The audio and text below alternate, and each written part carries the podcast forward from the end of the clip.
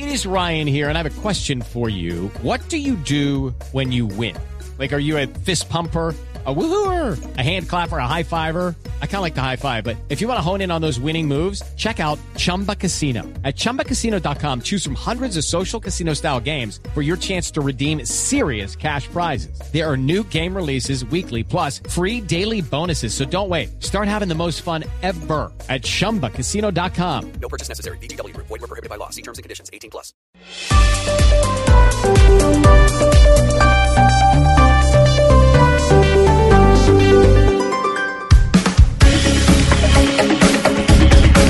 Desde este momento, Colombia está al aire. Mañanas Blue con Camila Zuluaga. 10 de la mañana, 41 minutos. Seguimos en Mañanas Blue. Tenemos muchos temas para hablar con ustedes hoy, pero quiero empezar con noticia de último minuto que está en desarrollo en Barranquilla. Oscar Montes, ¿qué es lo que está pasando con unas capturas de la Fiscalía? Buenos días, Camila. Un saludo especial para ti y para todos nuestros amigos oyentes. En efecto, desde las 6 de la mañana, el CTI de la Fiscalía está realizando una serie de allanamientos en la ciudad para capturar a exdirectivos y directivos de la Universidad Autónoma del Caribe que estarían involucrados en operaciones de desfalco durante la rectoría del doctor Rancés Vargas. Hasta el momento hay capturadas siete personas, Camila. Siete personas. ¿Desde hace ya cuánto tiempo lleva ya ese tema de la universidad? Es que esto ha sido también una de esas novelas eh, interminables, ¿o no, Oscar? Así es, ya esto lleva varios meses. Recordemos que la universidad está intervenida por el gobierno nacional, por el Ministerio de Educación. Y eh, esta, esto que se está realizando ahora es producto de esa serie de investigaciones que se están llevando a cabo desde hace varios meses por parte de la Fiscalía General, eh, que busca eh, des- des- desenredar, digamos, la madeja de corrupción que involucra a algunos exdirectivos y directivos de la universidad, no solamente de la época de Rancés Vargas, sino de la anterior administración, donde estaba la señora Goethe. 10 de la Silvia mañana. Guete. Silvia Guete, sí señor. Por eso le digo que esto es una novela interminable. Son las 10 de la mañana, 42 minutos. Antes de saludar a mis compañeros de la mesa de trabajo, quiero comentarles un tema, porque tenemos una invitada especial. Y es que anunciábamos más temprano sobre la situación que está viviendo la Cámara de Representantes. Y es que la Cámara de Representantes desde el viernes 16 de noviembre no puede realizar ningún tipo de llamadas, responder correos electrónicos. No tienen internet, Diana porque lo que nos han explicado y lo que nos han contado es que no se ha pagado el servicio de internet. Y obviamente cuando usted está en su casa, en este caso los congresistas están en el en la Cámara de Representantes, pues si no pagan los servicios, pues se los cortan. Lógico. Pero, la pregunta es cómo hace un congresista para poder trabajar hoy en día, cualquier persona poder trabajar sin tener internet. Ahí tienen que buscar las ponencias, tienen que comunicarse con la gente en las regiones, entonces ha sido todo un problema. Y Camila, y la pregunta es, ¿por qué esa, esa, ese debate entre el Ministerio de Hacienda y la Cámara de Representantes de quién no pagó el recibo? Por eso es que tenemos en línea a la doctora Carolina Carrillo. Ella es la directora administrativa de la Cámara de Representantes para que nos cuente qué es lo que está pasando en la Cámara. Doctora Carrillo, bienvenida a Mañanas Blue. ¿Y por qué, por qué se colgaron ustedes con el pago del recibo y no tienen internet? Camila, muchísimas gracias por tu invitación y a todos los eh, oyentes. Pues en efecto así es, tenemos cortados los servicios eh, de servicio público de conectividad que imposibilita el quehacer diario tanto de los congresistas como de los funcionarios de la Cámara de Representantes. Tenemos vencido la factura del mes de septiembre y la factura del mes de octubre y como todo servicio público, si no se paga, lo cortan. Claro, pero doctora Carrillo, ¿y ¿por qué dejaron vencer ustedes el servicio público? ¿Por qué dejaron vencer el internet que pues es tan importante? Es casi que un servicio básico hoy en día. Así es, Camila. El tema es que el Ministerio de Hacienda nunca envía el presupuesto completo para el pago de todo lo que tiene que ver con gastos generales. ¿Qué significa esto? Pagos de arriendos, tiquetes aéreos y todo lo que implica el funcionamiento de la corporación, dentro de los cuales se encuentra la conectividad. Es así como a partir del mes de junio nos hemos visto palatas para poder pagar el servicio público de Internet y telefonía, en donde para el mes de julio y agosto, que los pagamos hace 20 días, también tuvimos un corte hasta que el ministerio nos envió los recursos para poder pagar esas dos facturas. Lo mismo está sucediendo en este momento con factura de septiembre y octubre. ¿Y por qué? Porque la Cámara de Representantes no tiene un presupuesto propio. El presupuesto eh, de, es directamente de la nación, nos lo envía el Ministerio de Hacienda.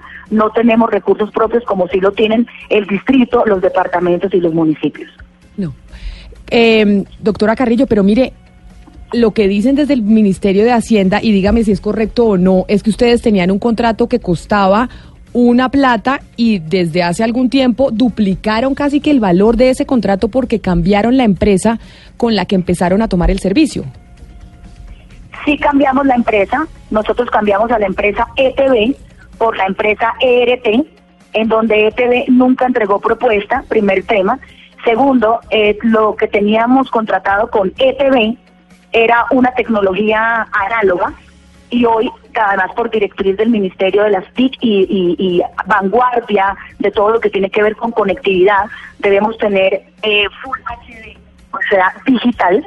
Esto indiscutiblemente aumenta el costo. Además, hoy tenemos 172 representantes a la Cámara, antes teníamos 166 y cada representante tiene sus eh, propias UTLs. Esto hace que indiscutiblemente nosotros tengamos un valor superior al que históricamente había tenido en cuenta el Ministerio de Hacienda. Claro, doctora Carrillo. Eh, yo, yo le quiero preguntar, eh, y es porque hace años, usted ya lleva cuatro años eh, eh, en, el, en la Cámara de Representantes y ese contrato con la ETB siempre tuvo muchos problemas y siempre estuvo como en el ojo del huracán. Yo lo que le quiero preguntar es exactamente cuál es el nombre de la empresa que hoy maneja el teléfono y el Internet de la Cámara de Representantes. El nombre es ERT. ERT, ¿qué? Ese es el nombre del acto. ERT. ERT, le, le tengo cuatro ERT.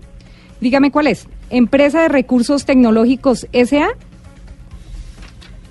o ERT Comunicaciones SAS. O la Empresa Camila. Regional de Telecomunicaciones del Valle del Cauca SA. Esa, esa, la empresa regional de telecomunicaciones de Valle del Cauca. ERT. El, el representante legal Carlos Alberto Herrera. Sí, señora. Ok, creada en 1997 creo. ¿Y por qué toman ustedes la decisión de contratar esa empresa y cambiarla por la ETV, doctora Carrillo?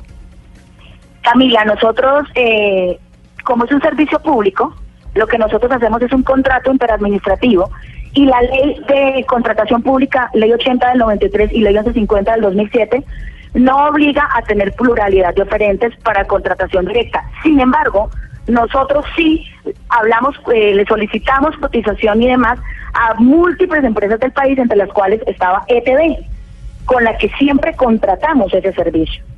ETV nunca presentó oferta. Nunca la presentó, volvimos y llamamos para que la presentara y poder tener varias ofertas para escoger la mejor. Y cuando hicimos la revisión, identificamos que la oferta que más se adecuaba a las necesidades que tenía la corporación era la de ERT y a ella se le adjudicó. Eh, entonces ahora explíquenos la mecánica. Tenemos información que ese contrato costó cerca de 85 mil millones de pesos para que ellos manejen el teléfono y el Internet. En ese orden de ideas, eh, ¿por qué ustedes son los que tienen que pagar la factura? O sea, ¿no se supone que ustedes le tienen que pagar a esa empresa para que esa empresa se dedique a que el teléfono y el Internet sirvan? O sea, no entiendo por qué el problema entre la Cámara de Representantes y el Ministerio si existe una empresa a la que le están pagando 85 mil millones de pesos para que se encargue de esa operación.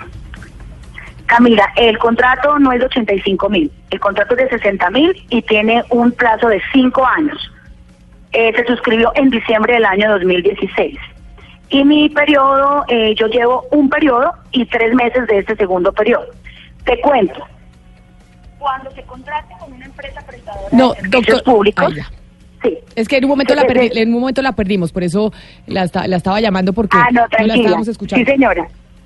No son 85 mil millones de pesos que costó el contrato, sino 60 mil.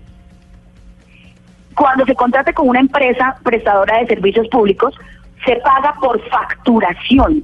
Como tú pagas la factura de tu celular, como se paga la factura del agua, de la luz de la casa. Así se paga este servicio, por factura mensual, porque es un servicio público. Doctora por lo Carrillo. tanto, Ajá, sí, ¿Qué- señora. ¿qué le, qué le ha dicho el ministerio? Porque acá entonces estamos, según lo que usted nos explica, nosotros entramos en comunicación con el Ministerio de Hacienda para que nos explicara por qué razón es que están teniendo esto- este problema con el pago. Pero a ustedes, ¿qué les dicen? El ministerio nos dice que primero no hay más recursos porque además el Estado se encuentra en quiebra y que el histórico que ellos tienen de todas nuestras necesidades, que no solamente es conectividad, sino otras muchas, como te decía, para el funcionamiento de la corporación, No, la estoy perdiendo y creo que es por el tema del celular, doctora Carrillo. Pero esto es muy grave, que el Ministerio de Hacienda le diga a la Cámara de Representantes, estamos quebrados y no les podemos pagar el Internet para que ustedes trabajen desde el Congreso. Así es, Camila. Y no solamente ha pasado con la conectividad. No, a nosotros todos los años nos llega el presupuesto deficitado. Siempre nos llega menos. Por eso nos vemos a gatas para pagar todo. Sí. Doctora Carolina, me- a mí me queda una duda. ¿Los representantes a la Cámara para su labor legislativa utilizan el Internet? ¿Lo, lo- lo toman del Wi-Fi de la Cámara o utilizan su plan de datos? Eh, nosotros le entregamos a cada representante un celular con datos y con, tel- con un número telefónico pago por la Cámara. Pero ellos pueden tener perfectamente su celular propio con sus datos pago por ellos y también el celular de la Cámara. Me imagino que ese es el que es están utilizando hoy para no afectar su, su actividad legislativa, ¿verdad? Correcto, así es, sí señor, así es. Doctora Carrillo, ¿y a cuánto asciende la deuda? O sea, estos últimos meses que no se han cancelado, ¿cuánto, ¿a cuánto asciende? Los que debemos son septiembre y octubre por, Por un eso, valor ¿cuánto de es? las dos, 2.300 millones. Y 2.300 millones de pesos. 2.300 millones de pesos, sí, así es. Bueno, ¿y entonces qué piensan hacer para pagar la deuda? Indiscutiblemente seguirle solicitando al Ministerio de Hacienda, que ya lo hemos solicitado en reiterativas oportunidades, para que por favor nos eh, sitúen los recursos y poder pagar las facturas. Hay una última cosa que no me queda claro, doctora Carrillo, ya para despedirla. Usted dice que se pagaron 60 mil millones de pesos por este contrato con esta nueva empresa del- desde el 2016. ¿Para qué eran esos 60 mil millones de pesos si estamos pagando desde la Cámara de Representantes factu- factura vencida? Entonces, ¿esos Claro. 60 mil millones de pesos eran para qué? No, no se han pagado, Camila. Los 60 mil millones de pesos van en facturación desde el mes siguiente en que suscribimos el contrato hasta el último día de contrato. Es decir, se pagan facturación por 60 mil millones de pesos durante cinco años. Claro, Por eso, por, e- entonces- por eso, sí, o sea, son 60 mil millones de pesos que va a costar el contrato durante cinco años, ustedes lo van pagando mes a mes. El Ministerio Correcto. de Hacienda ya sabía que eso iba a ser 60 mil millones de pesos durante cinco años.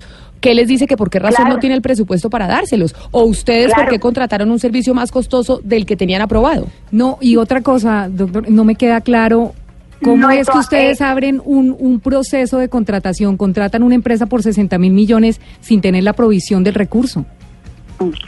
Tres cosas puntuales, Camila. La primera, claro que dentro de nuestro anteproyecto presupuestal que todas las entidades deben hacer anualmente, estaba incluido el tema para poder proveer los recursos suficientes y necesarios para la facturación.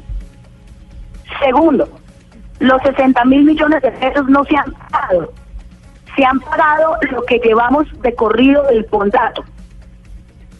Y tercero, todo servicio público se paga con facturación. Es decir, nosotros no hemos, pero haciendo, no, no, no, y como se paga con facturación, no es necesario tener una vigencia futura que amparar los cinco años porque se paga por factura, como se pagan todos los demás servicios públicos. Pues doctora Carrillo, nosotros vamos a preguntar en el Ministerio de Hacienda, estamos esperando la respuesta, que ya hicimos la consulta pertinente para ver qué es lo que está pasando, por qué no les han dado la plata y es muy preocupante que entonces en la Cámara de Representantes ya sabemos que incluso ayer en plenaria hubo eh, representantes y gente que se estaba quejando, incluso el representante Lozada, si no me equivoco, se quejó y dijo es que no puedo hacer absolutamente nada porque no tenemos internet.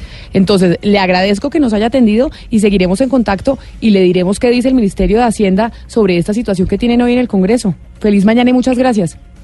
Muchísimas gracias, familia, y a todos los que necesiten siempre a la orden. Bendiciones para todos. Chao, chao. 10 de la mañana, 54 minutos. Ahora, Diana, pues buscaremos la respuesta del Ministerio de Hacienda, que ya la buscamos, pero estamos esperando a ver ellos qué, qué tienen que decir al que, respecto. que nos digan oficialmente si se hizo o no se hizo el giro, porque lo que ellos dicen es que sí se giró la plata. Lo que me parece muy delicado, Hugo Mario, es que lo que dice la directora administrativa de la Cámara es que el Ministerio de Hacienda le diga que es que el Estado está quebrado. Sí, debería estar conectado a la Cámara de Representantes vía Internet, pero me parece que los representantes podrían resolver mientras se, se, se resuelve el tema con sus eh, planes de datos personales. ¿no? O sea, grave que se vaya al Internet en una escuela pública de, de una vereda, un corregimiento colombiano para los niños, pero los representantes tienen cómo resolver por lo pronto. ¿o No, no? pero lo, pero acuérdese una cosa, no, no se nos puede olvidar, eh, Hugo Mario, que la Cámara de Representantes del Congreso de la República es uno de los tres poderes del Estado y tiene que tener los Sí. elementos para poder trabajar. Nos quejamos Eh, todo el día los sí. colombianos que esta gente no trabaja y, en, y el Internet hoy para cualquier persona que esté trabajando es fundamental. Y si usted tiene que Sí, mandarse pero ahora correos que- electrónicos que con no sus vaya a ser una excusa ahora, ¿no, Camila? No, no, que no, ni más señores digan faltaba que no sea una No han excusa. estudiado las leyes, los proyectos de ley por, por el tema del Internet. es Pero- que eso es lo que, lo que temo yo, que ahora salgan a, a decir que no, que no han podido estudiar eh, sus ponencias por el tema del Internet. No, pero acá hay algo muy extraño y es si se subió el contrato y se dobló el presupuesto. ¿Por qué el ministerio no ha pasado la plata a la Cámara de Representantes? Acá hay algo que a mí no me termina de cuadrar y eso es lo que tenemos que averiguar. No solo que no tengan internet, sino qué pasó con ese contrato. No, ¿y Era más barato y ahora es más caro. ¿Y qué pasó con esa plata? ¿Qué dirá el ministerio? Ana Cristina. No, pues es que lo que dice Hugo Mario, si esto pasa en la Cámara de Representantes, pues imagínense en las escuelas. Es decir, él, él hace el, el análisis que es eh, el, el indicado, creo yo. Si eso está pasando en la Cámara de Representantes, que está bajo la mirada de todo el mundo, que todos los días lo estamos eh, vi- mirando y estamos vigilándolo, imagínense en una escuela rural. ¿Qué podemos esperar? Oscar, ¿usted quería decirme algo adicional? ¿Por qué la ETV, por qué la ETV se retira y no y no aspira nuevamente al contrato? ¿Qué pasó allí? Ella dijo que sí, que la No TV es se había, que se había aspirado, pero, o sea, que no tenían la necesidad de hacer licitación pública, que ellos simplemente desde la Cámara podían escoger la empresa que quisieran para que prestara este servicio Ah, y que venía que- y que venía prestándola a la ETV y que ellos, a pesar de que la ley no se los exigía, pues habían tomado la decisión de anunciar que iban a hacer esta contratación y se presentaron diferentes empresas, entre esas la ETV. Pero la nueva empresa que les está prestando el servicio a la Cámara de Representantes, ella le dijo el nombre, Diana. Sí, ¿Esa ella empresa me- de dónde salió? Es que esa empresa es del Valle, eh, allá de su tierra, Hugo Mario. Eh, según ella, es La RT. la regional de telecomunicaciones del Valle del Cauca SA.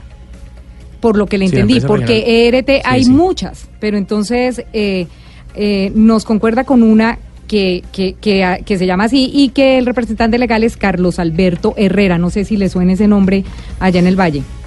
No, no, no, no, no lo tengo en el radar, pero, pero sí es la empresa regional de, de, de comunicaciones del Valle, la RT, sí, correcto. Por eso, entonces uno Diana. no entiende Mm. eh, cómo la empresa regional del Valle está manejando las comunicaciones de la Cámara de un momento a otro y se los digo porque más o menos en 2013 eh, salió una denuncia bien fuerte de la contratación que tenía la Cámara precisamente con la ETV porque la ETV le suministraba absolutamente todo lo que necesitara. Eh, los cables, los computadores, absolutamente todo. Entonces, que se haya roto ese contrato y estemos hablando de este, de este nuevo contrato y que las fallas comiencen en los pagos con este nuevo contrato, sí es una cosa que debemos revisar. Bueno, pues eso es lo que hay que saber qué dice el Ministerio de Hacienda. Vamos a buscar eh, la respuesta para saber qué pasó con ese contrato y por qué los representantes a la Cámara están eh, sin, entender, sin internet. Son las 10 de la mañana, 58 minutos. Ya saludamos a Ana Cristina, pero usted tiene noticias de Antioquia, Ana Cristina. Sí, eh, buenos días Camila y buenos días a toda Colombia. Eh, hoy tenemos una noticia pues muy triste desde Antioquia. Eh, ocurrió en el Sinaí a 30 minutos de San Juan de Urabá, eso es en el Urabá antioqueño. Cuatro miembros de la misma familia fueron asesinados, eh, de acuerdo con la información que tenemos de las autoridades, fueron decapitados con arma blanca.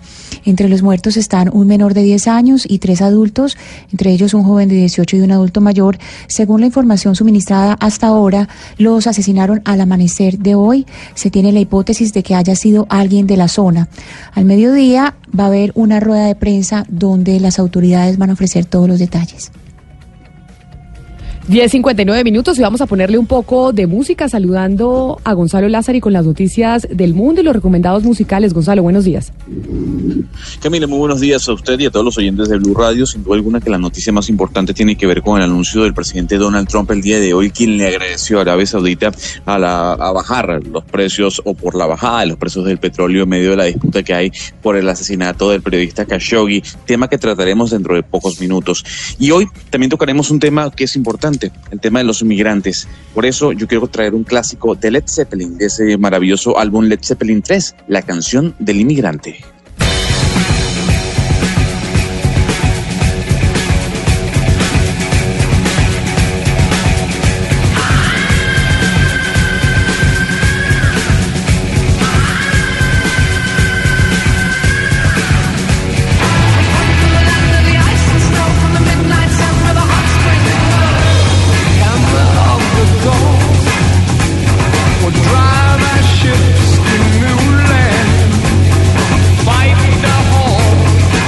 Usted lo anuncia, Gonzalo, hoy vamos a hablar del tema de la migración, porque en Colombia, en todos los rincones de nuestro país, estamos viéndonos enfrentados a la migración venezolana, a la migración de sus compatriotas. Pero este no es un fenómeno solo que vive nuestro país, es un fenómeno que se está viviendo en el mundo y eso es lo que queremos hablar con nuestros oyentes. Por eso los invitamos a que nos manden sus mensajes de voz, nos digan de dónde nos contactan, cuál es su nombre, al 316-415-7181. Y hoy, gracias a nuestro doctorísimo Pombo, hemos decidido preguntarles a ustedes, los oyentes, si están de acuerdo en que parte del recaudo de los impuestos sea destinado para ayudar a los venezolanos. ¿Usted está de acuerdo ahora que estamos hablando de reforma tributaria, ahora que estábamos oyendo el tema del Congreso de la República que están sin Internet? ¿Usted, colombiano, está de acuerdo con que parte de los impuestos que usted paga se destinen a ayudar a los, a los hermanos venezolanos que están llegando a nuestro país? Esa es la pregunta que queremos que nos respondan al 316-415-7181. ¿Usted está de acuerdo o no con que los impuestos se destinen para ayudarle a esta gente que está escapando de su país por una situación muy compleja que este momento están viviendo? 11 de la mañana, un minuto.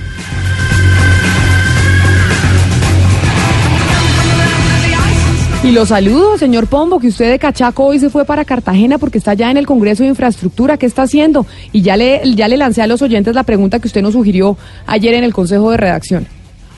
Sí, muy buena, muy buena, Cami. Muy buenos días a todos. Estoy acá en Cartagena. ¿Ustedes han visto a alguien más feliz que un cachaco en las playas colombianas?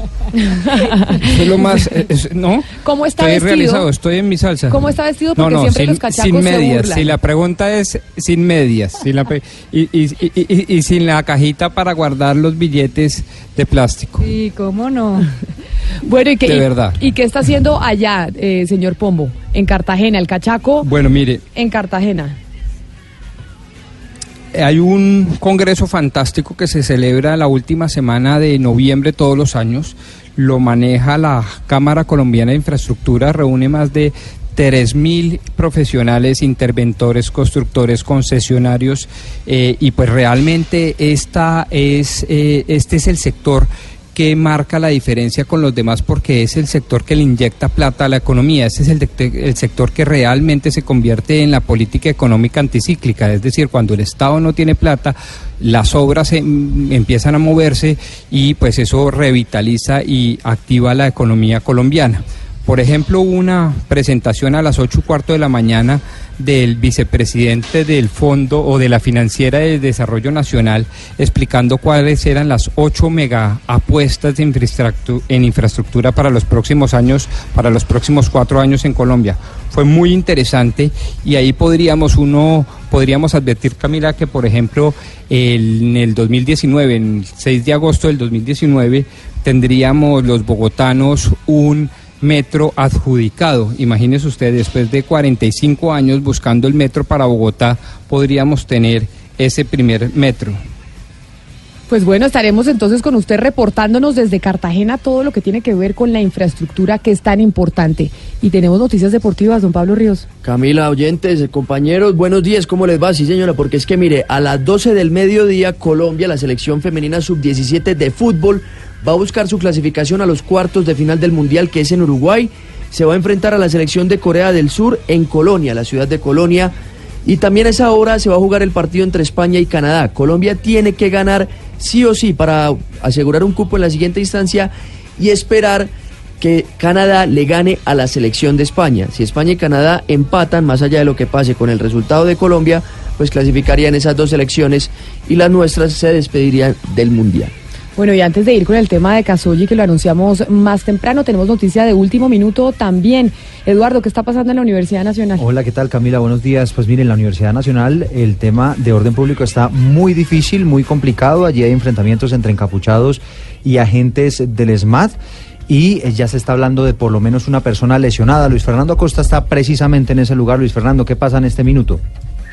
Eduardo, Camila, un saludo. Estamos al interior de la Universidad Nacional. Siguen los enfrentamientos entre estudiantes, un grupo de unos 50 estudiantes que al interior de la universidad responden justamente a también los gases lacrimógenos que son lanzados para dispersar un poco la eh, manifestación de los estudiantes de la universidad, que son eh, justamente lanzados por parte de miembros de la policía y del grupo del SMAT.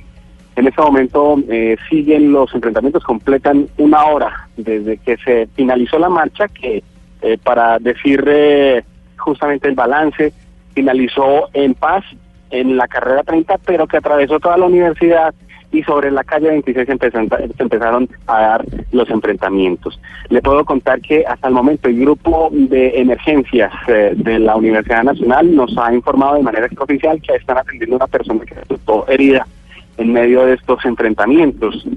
Lo que sigue y sobre la movilidad en la calle 26 eh, nos ha podemos evidenciar desde el interior de la universidad es que fluye de manera normal y ha sido controlado justamente por parte de la policía desde el exterior de este centro universitario. Por lo demás, le podemos contar que sigue aquí adentro, pues los estudiantes transitan, eh, evacúan los gases lacrimógenos que eh, lanzan desde la parte exterior la, la policía y así transcurre justamente este enfrentamiento en, a esta hora en la Universidad Nacional. Le repito, una persona herida, que es lo que nos ha informado el, un funcionario del Centro de eh, Atención del Riesgo y de Emergencias de la Universidad Nacional.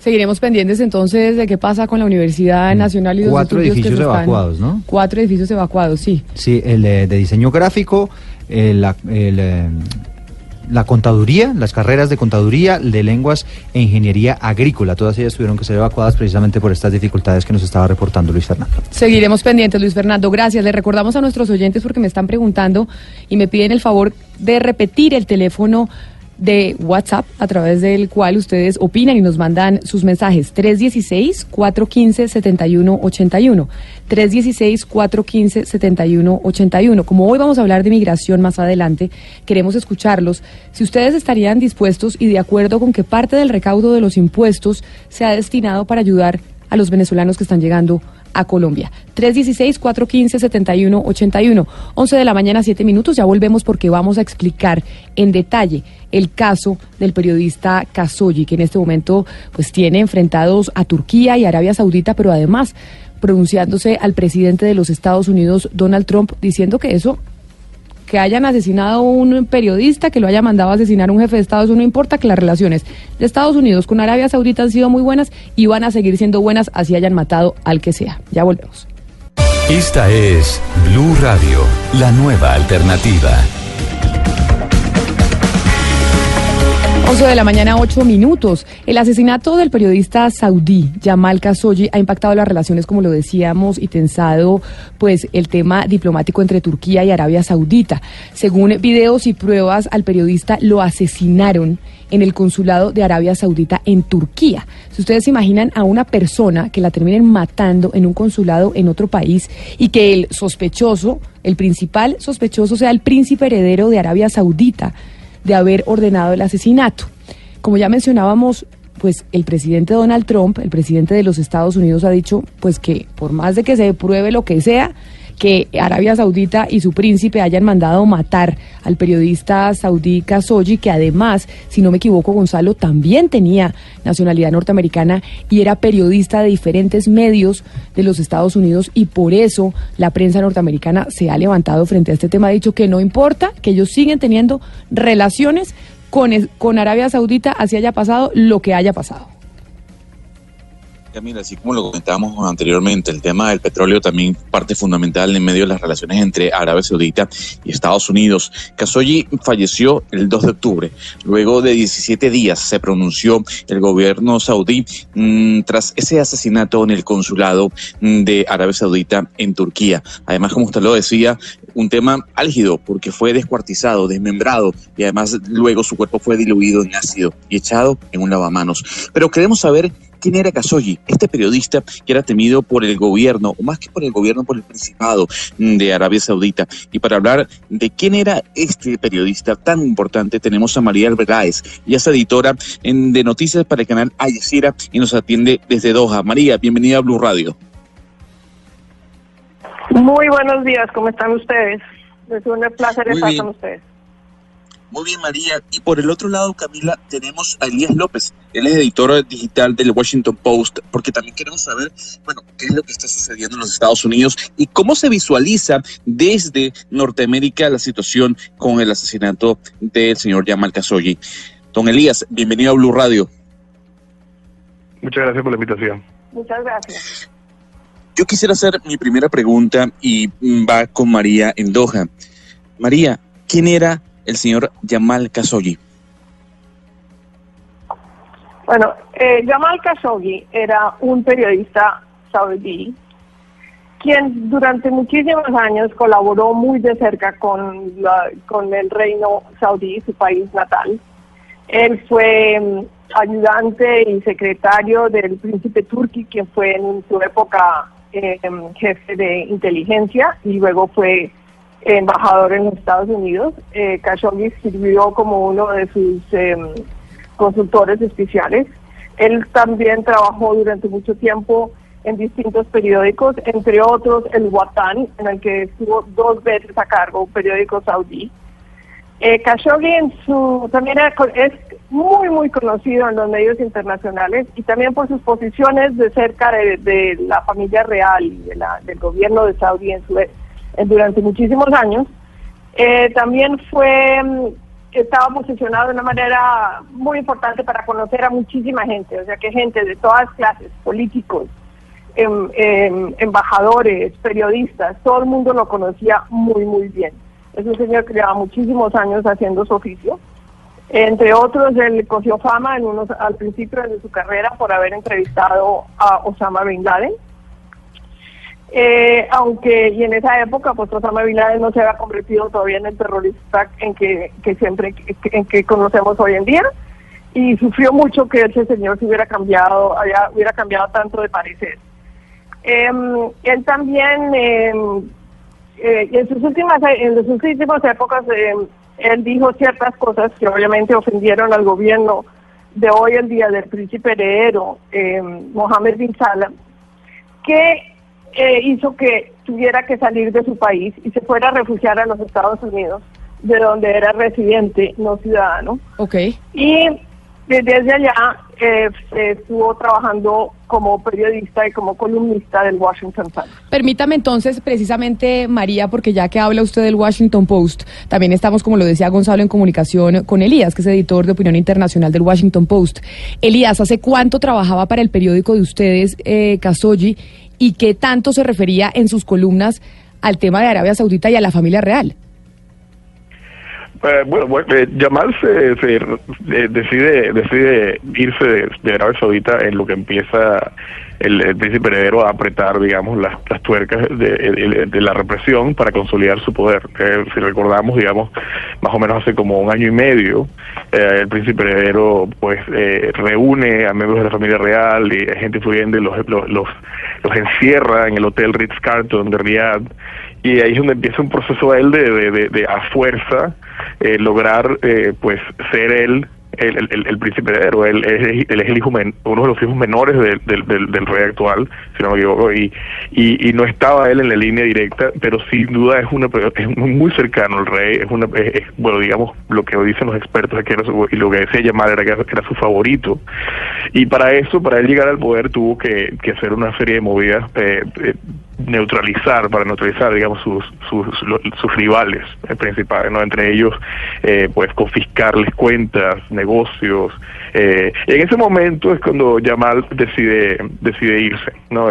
Básicamente, pues, él, él- ve que, que la agenda de este príncipe, al cual mucha gente al principio lo aplaudía como un reformista, como una, una fuerza que iba a modernizar al reino, eh, venía con un discurso de, de- tecnología, de apertura, de darle derechos a las mujeres, eh, eh, digamos, eh, su, digamos, su reforma más conocida fue que le permitió el derecho a manejar a las mujeres. Entonces eh, se veía con esta, se veía con esta agenda, pero obviamente también eso venía acompañado de una serie de maniobras eh, para, para neutralizar y, eh, a sus rivales y consolidar el poder. En ese momento, hace como un año y medio, eh, pues Yamal decide irse. Cuando Yamal llega acá a Washington, eh, es, es donde él, digamos, eh, se acerca al Washington Post y, se acerca a mi sección, él escribe para mi sección y, y, ofrece, bueno, dice, hab- hablar sobre, sobre lo que está pasando en Arabia Saudita, digamos, lo, lo, lo que él presenció y, y por qué él decide irse, eh, básicamente para, para poder expresarse y, y, y, y- y escribir libremente. Eh, ya, ya él había sufrido una serie de, de, de- de denuncias y de censura, estaba censurado, eh, ya llevaba un año más o menos censurado en Arabia Saudita, digamos, él viviendo en Arabia Saudita, no le permitían usar Twitter, no le, permit- le habían quitado una columna que él tenía en su diario. Entonces, obviamente él ya estaba muy frustrado, no, no tenía, no veía cómo, cómo, cómo poder ejercer el periodismo libremente dentro de ese sistema y por eso decide irse. Su primera columna para nosotros es donde él explica eh, su decisión, digamos, una decisión muy difícil para él, dejar a su familia, dejar a sus hijos, dejar, eh, digamos, toda su vida atrás para, para poder escribir y, y denunciar lo que está pasando en el reino y eso y, y- y- a eso se dedicó precisamente Él escribía continuamente Príncipe sobre- Mohammed sobre, bin Salman. sobre el sobre el príncipe Mohammed bin Salman. Eh, no siempre no siempre de una manera crítica, algunas veces pues aplaudía reformas, eh, aplaudía decisiones que le parecían acertadas, pero también criticaba, criticaba mucho el autoritarismo, la represión, la guerra en Yemen, una guerra que, que, que desató Arabia Saudita y que ha, bueno, que ha, que ha, que ha creado, sí, te escucho, el que ha creado una, una crisis humanitaria gigantesca. ¿Aló? ¿Gonzalo? No, perdimos a Gonzalo que tenía una pregunta para usted, Elías. Pero Ah, sí, pero antes de seguir con ustedes, quiero ir un momento a donde está Jaime Moreno, que es nuestro corresponsal en Washington, porque a propósito del pronunciamiento de Donald Trump desde ayer, que después les preguntaré a ustedes la reacción que hay en la prensa norteamericana, la reacción en los periodistas que trabajan allá. Jaime, repitámosle a nuestros oyentes qué es lo que pasó, qué es lo que dijo Donald Trump referente a este tema, en donde muchos periodistas de los Estados Unidos le están reclamando que hay algo que hacer, porque no puede ser que maten a un periodista en un consulado y no pase absolutamente nada. Y no va a pasar absolutamente nada, Camila, porque el presidente Donald Trump básicamente cerró el capítulo. Él dijo, mire, América primero, primero los negocios y no vamos a dejar ir un montón de billones de dólares simplemente por cortar unas relaciones con Arabia Saudita. Es la explicación que da el presidente Donald Trump. De, esta manera, Camila básicamente desafía a la, a la CIA. La CIA le presentó el informe y le dice, mire, la persona que ordenó el asesinato fue el príncipe heredero. Y el presidente, ok, puede que sí, puede que no, pero no vamos a cambiar esta situación. Y lo que le están diciendo hoy los medios de comunicación básicamente, y se lo resumo, es, yo te perdono por el asesinato de Khashoggi y tú subes la producción de petróleo para que bajen los precios de la gasolina. Suena crudo y feo, pero así fue. Y en el mes el petróleo cayó 30%. Y el presidente Donald Trump cumplió con su promesa, no sancionó a los árabes y lo peor del asunto es que hoy sale a cobrarlo como un gran logro diplomático. Entonces el presidente Trump dice, mire, disfruten los nuevos precios del petróleo, cayeron de 82 a 54 dólares gracias a Arabia Saudita y podemos hacer algo más. Lo que está diciendo el presidente Trump, diciéndole a los estadounidenses es, gracias al asesinato de Khashoggi tenemos gasolina barata. Y ese es el mensaje fuerte que está proyectando un presidente que representa un gobierno que es defensor de los derechos humanos y uno se pregunta con qué cara, con qué credibilidad el Departamento de Estado va a sacar su próximo informe anual de derechos humanos en el que hace un capítulo para cada país cuestionándolos precisamente por este asunto. Y es lo que la gente se pregunta, ¿en dónde quedó la moral de este país en este asunto que fue muy, muy mal presentado, como lo dice la prensa, Camila? Elías, usted trabaja en el Washington Post, como lo presentábamos, usted es editor de opinión internacional. La prensa norteamericana, frente a esto que nos está explicando Jaime del pronunciamiento del presidente Donald Trump, ¿qué van a hacer? Porque básicamente al presidente de los Estados Unidos no le importa que cualquiera mate a un periodista que además colabora con medios de su país. simplemente por el tema del precio del petróleo? Mira, el, el- el llamado de- desde el principio para nosotros ha sido una investigación eh, internacional independiente y de ah, llamar al Congreso, a- a- que ahorita va a estar en manos de, de- los demócratas, por lo menos la Cámara Baja, a, a- investigar y a, y a ver, digamos, cuáles son eh, los intereses que tiene Estados Unidos en la región y cómo sus intereses se ven afectados por los lazos que tiene eh, Trump personalmente y también el gobierno de Estados Unidos con Arabia Saudita. Este, esta idea de que Arabia Saudita es un aliado esencial para la estabilidad de la región del Medio Oriente es totalmente falsa y se ve pues eso eh, eh, claramente con las actuaciones de este príncipe heredero eh, pues francamente un, un asesino, un asesino, una persona que está dispuesta a hacer lo que sea por silenciar a un periodista, eh, lleva, está, está además eh, eh, eh, llevando a cabo una guerra desastrosa en, en Yemen. Y, y, y, lo que ha creado más, más bien ha sido un, un foco de desestabilización y de y de y de, eh, políticas pues totalmente erróneas en la región. Entonces eh, esta esta esta idea eh, simplemente por el petróleo cosa que además no af- afecta directamente a Estados Unidos porque Estados Unidos es un, es un productor hoy en día neto de petróleo ya no ya no- no importa tanto el petróleo como como lo hacía antes.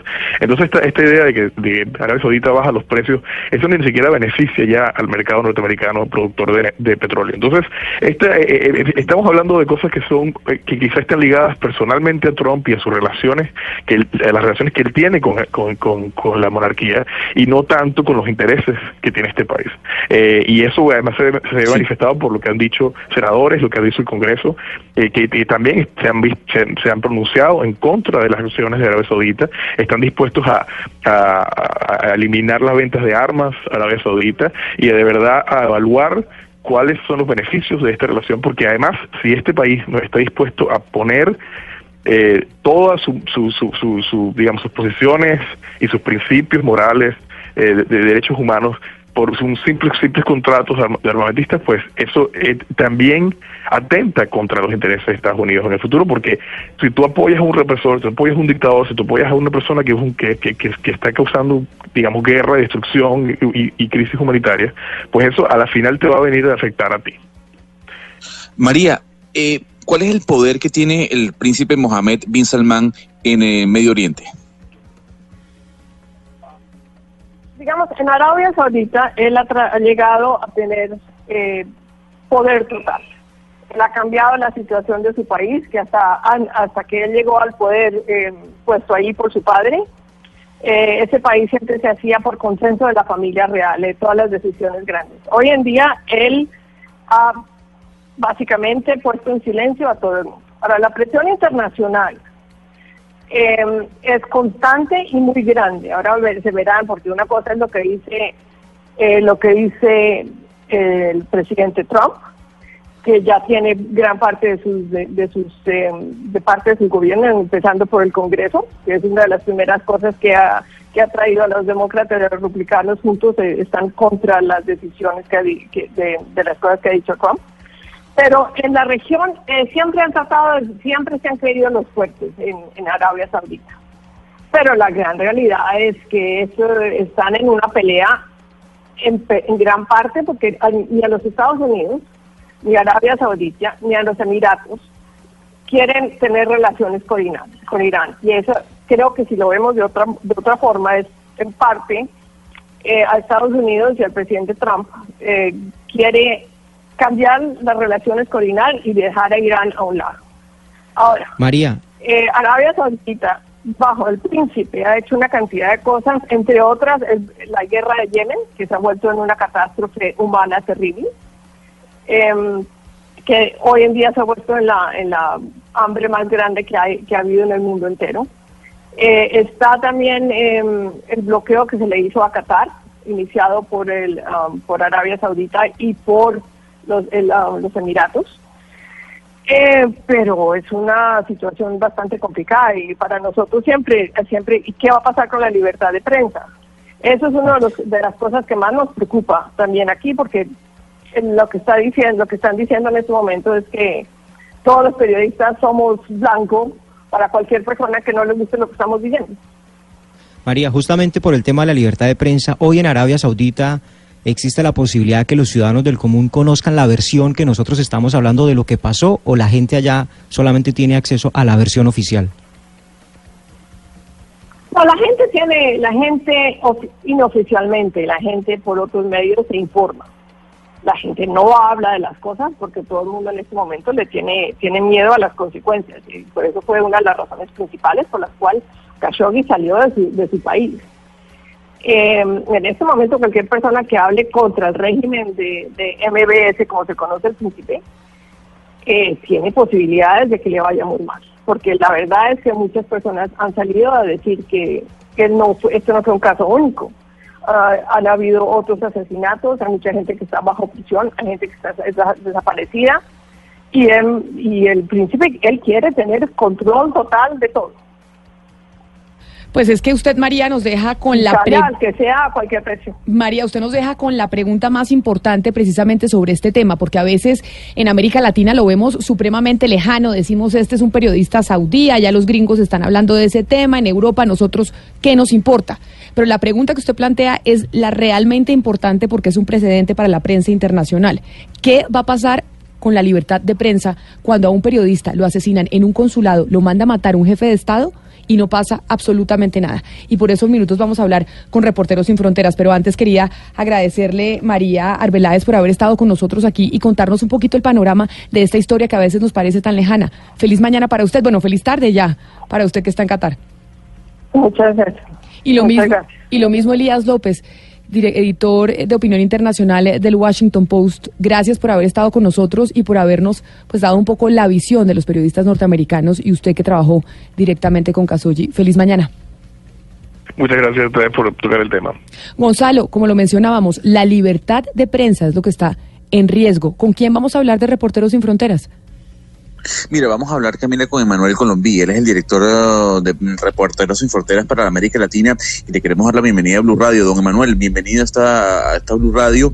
Y la primera pregunta, antes de presentar a otro invitado que también tenemos en la mesa, es la siguiente. Bueno, ¿qué pasa con el periodismo? ¿Cuál es la reacción que tenemos que tener los periodistas de América Latina frente a este suceso? Hola, hola, buenos días a y todos. Gracias por, por invitarme. Bueno, sí, em, Turquía, eh, eh, disculpe, Arabia Saudí eh, efectivamente no es infelizmente el, el único país donde se matan periodistas y, para hablar de América Latina es importante decir que, este año muchos periodistas también han, sido deliber- deliberadamente matados por hacer su trabajo. Es el caso de, de- de México, de Brasil, eh, eh, entre, entre otros lugares y, y obviamente la peor de las consecuencias es, es la creación de zonas de silencio, zonas silenciadas, eh, autocensura, etcétera. Entonces, eh, el, caso de, de, de que es muy complejo, nos permite hablar de esta permanencia eh, de, asesinatos de periodistas en el mundo y en los próximos días vamos a difundir un balance anual justamente sobre este tema de, de periodistas asesinatos, eh, detenidos, desaparecidos o rehenes. Infelizmente hay, hay cada vez más casos eh, en el mundo. Emanuel, ¿se ha generado algún tipo de alerta frente a otros periodistas que tengan la misma línea editorial de Khashoggi y puedan estar en riesgo? Pues sí, eh, eh, em, ah, quiero solo eh, recordar unas cosas sobre Arabia Saudita. En em, Arabia Saudita, disculpe, em, hay actualmente 20 28 periodistas encarcelados. ¿no? Son víctimas de la opacidad, de la arbitrariedad del sistema judicial y, y por haber publicado informaciones que incomodaban al, al, al, al régimen han, sido eh, detenidos. Es una de las mayores prisiones del mundo para, para la prensa. Y sí, eh, el periodista Khashoggi fue asesinado por ser crítico ¿eh? con el régimen saudí. Hay- nosotros desde Reporteros Sin Fronteras hemos pedido varias cosas tras este, este terrible asesinato, entre otras pedir a- a Turquía que, eh, que le pide urgentemente al secretario general de Naciones Unidas una investigación eh, imparcial, independiente sobre los hechos. Y obviamente eh, hemos pedido, sí hicimos una serie de, peticiones junto con otras organizaciones eh, para obtener respuestas concretas sobre la investigación, qué ha pasado, quiénes son los involuidos, responsables intelectuales y, responsables materiales, etcétera, etcétera, porque hasta la fecha no tenemos elementos eh, concretos y suficientes para, eh, para justamente posicionarse. Pero esto lo, es lo que pero a través de este caso creo que es una ocasión de, de recordar eh, el nivel de censura eh, eh, que existe en este país y, el número de periodistas encarcelados eh, hasta hoy. Pero entonces, antes de despedirlo, señor Colombí, este, esta situación, este caso del periodista Khashoggi, que ya que ha tenido repercusiones a nivel internacional, ¿qué impacto puede tener sobre el periodismo mundial? Es decir, ¿esto qué le dice al resto de periodistas en el planeta frente a la seguridad que tienen de ejercer su labor? Pues eso es una señal eh, dramática, obviamente, pero como les dije, no, no, es, una situación que, que ocurre con, frecuencia. Los asesinatos de periodistas eh, en casi todos los continentes si- si- siguen eh, eh, ocurriendo en el mundo, pero la- la el primer señal es que efectivamente si un gobierno, un régimen autoritario como el de Arabia Saudí eh, pueda mandar directamente órdenes para matar a, per- a periodistas eh, en, total impunidad es, es obviamente un, desastre, el, el señal, porque genera uh, uh, una situación de miedo, de autocensura y, como les dije, eh, creación de zonas silenciadas en los cuales los periodistas no pueden entrar y temas o temáticas como corrupción internacional, crimen organizado que no pueden ser cobrados por periodistas sin justamente eh, amenazas, presiones eh, y tentativas de asesinatos. Entonces la, la- señal es, es muy grave y nosotros estamos ahora pidiendo, como les dije, eh, investigaciones imparciales, porque Claro. las consecuencias también cuando hay impunidad eh, es, es, eh, que se desvalorice el trabajo de, de la prensa. Sí, si no, si no se castiga no se castigan los responsables de los asesinatos, eh, el, el señal es aún peor. Es decir, pueden matar libremente a periodistas, no va a pasar nada y nadie va a investigar lo que pasó. Entonces es, una- un doble desafío, denunciar la, falta de elementos concretos en la investigación y, avisar sobre las consecuencias de la impunidad, que, que desde mi punto de vista es, es central para, para denunciar esta, eh, esta bueno, Claro. situación, vamos a decir. Señor Emanuel Colombí, director de Reporteros Sin Fronteras para América Latina, usted también muchas gracias por haber estado con nosotros aquí en Mañanas Blue. A ustedes, muchas gracias. Hasta luego. Y si asesinan a un periodista que colabora con medios internacionales como el Washington Post, que tiene residencia en los Estados Unidos, lo, aseni- lo asesinan en un consulado en Turquía y no pasa absolutamente nada, ¿qué pasará con los periodistas colombianos que están trabajando desde pueblos remotos en donde no tienen esta misma exposición y no tienen la posibilidad de contar con seguridad? Hugo Mario, en el Valle del Cauca, en el sur del país, ¿tenemos datos y cifras al respecto sobre lo difícil que puede llegar a ser ejercer la profesión de periodista desde un pueblo remoto en nuestro país?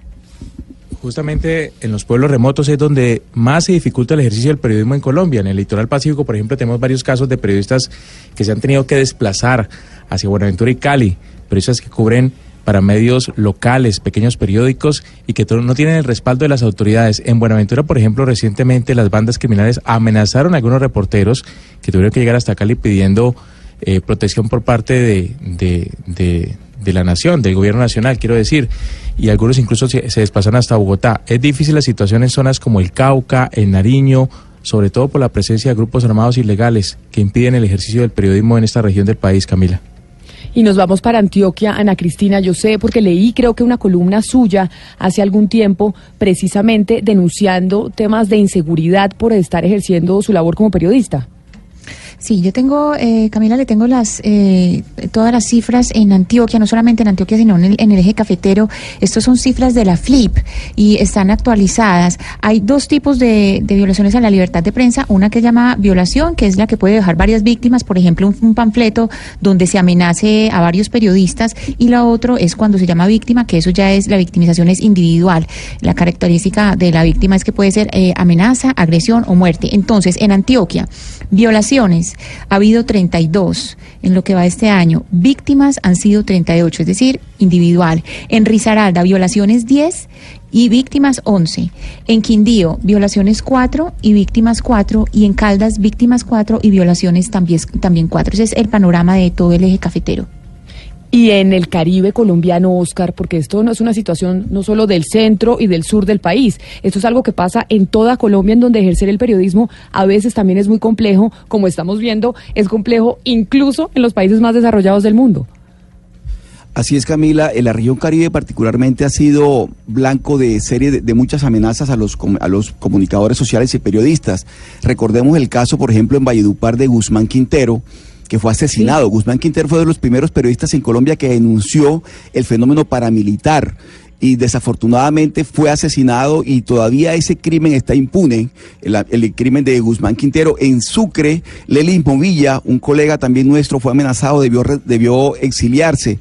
Y así como esos hay muchos casos en la región Caribe porque, como tú lo dices muy bien Camila, acá se se sufre mucho el hecho de tener eh, que denunciar este tipo de abusos y de, y de violaciones por parte de, organizaciones criminales arma- armadas al margen de la ley. De tal manera que sí, la lista, la lista es grande y las amenazas son constantes y permanentes.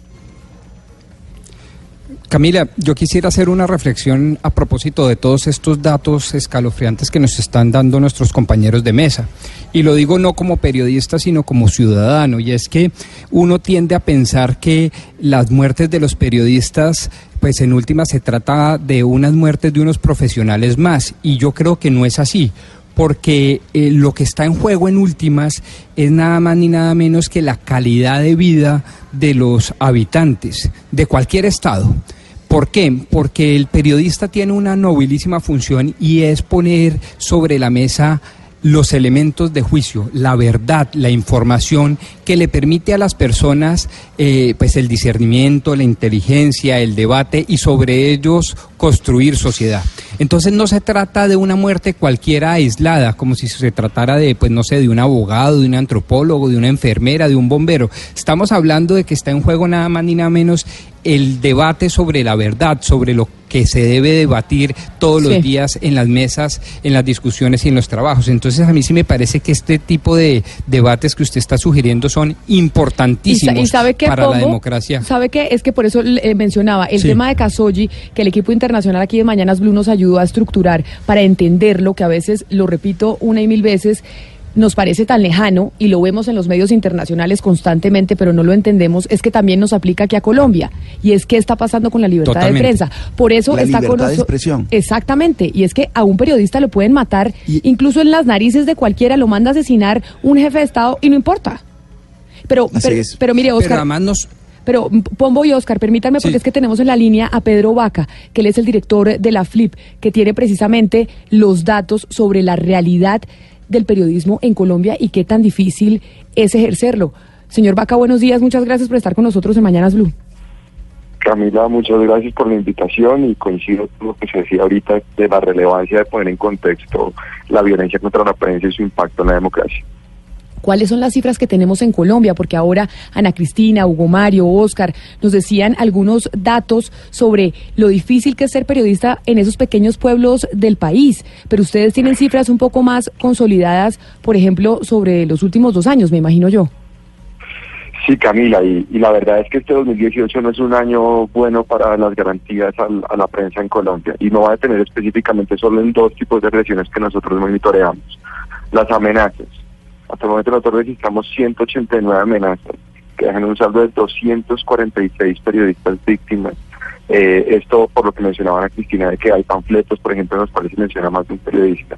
Para que se haga una idea en comparativo, el año 2017 todo el año 2017, los 12 meses, cerró con 129 amenazas. Y el año 2014 se registraban solo 64 amenazas. Entonces estamos hablando de un incremento importante en este flagelo y muchas veces las personas dirán, bueno, pues las amenazas no se cumplen. Bueno, las amenazas sí, sí, sí siembran miedo.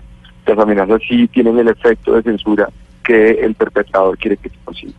El segundo, y creo que es algo que casa bastante bien con algunos elementos del caso Ca- Khashoggi, es el asesinato de los periodistas ecuatorianos en, en la frontera sur, en Colombia. Eh, digamos, ahí uno puede ver varias consecuencias. La primera es lo difícil que es el ingreso a algunas regiones, las regiones apartadas en Colombia.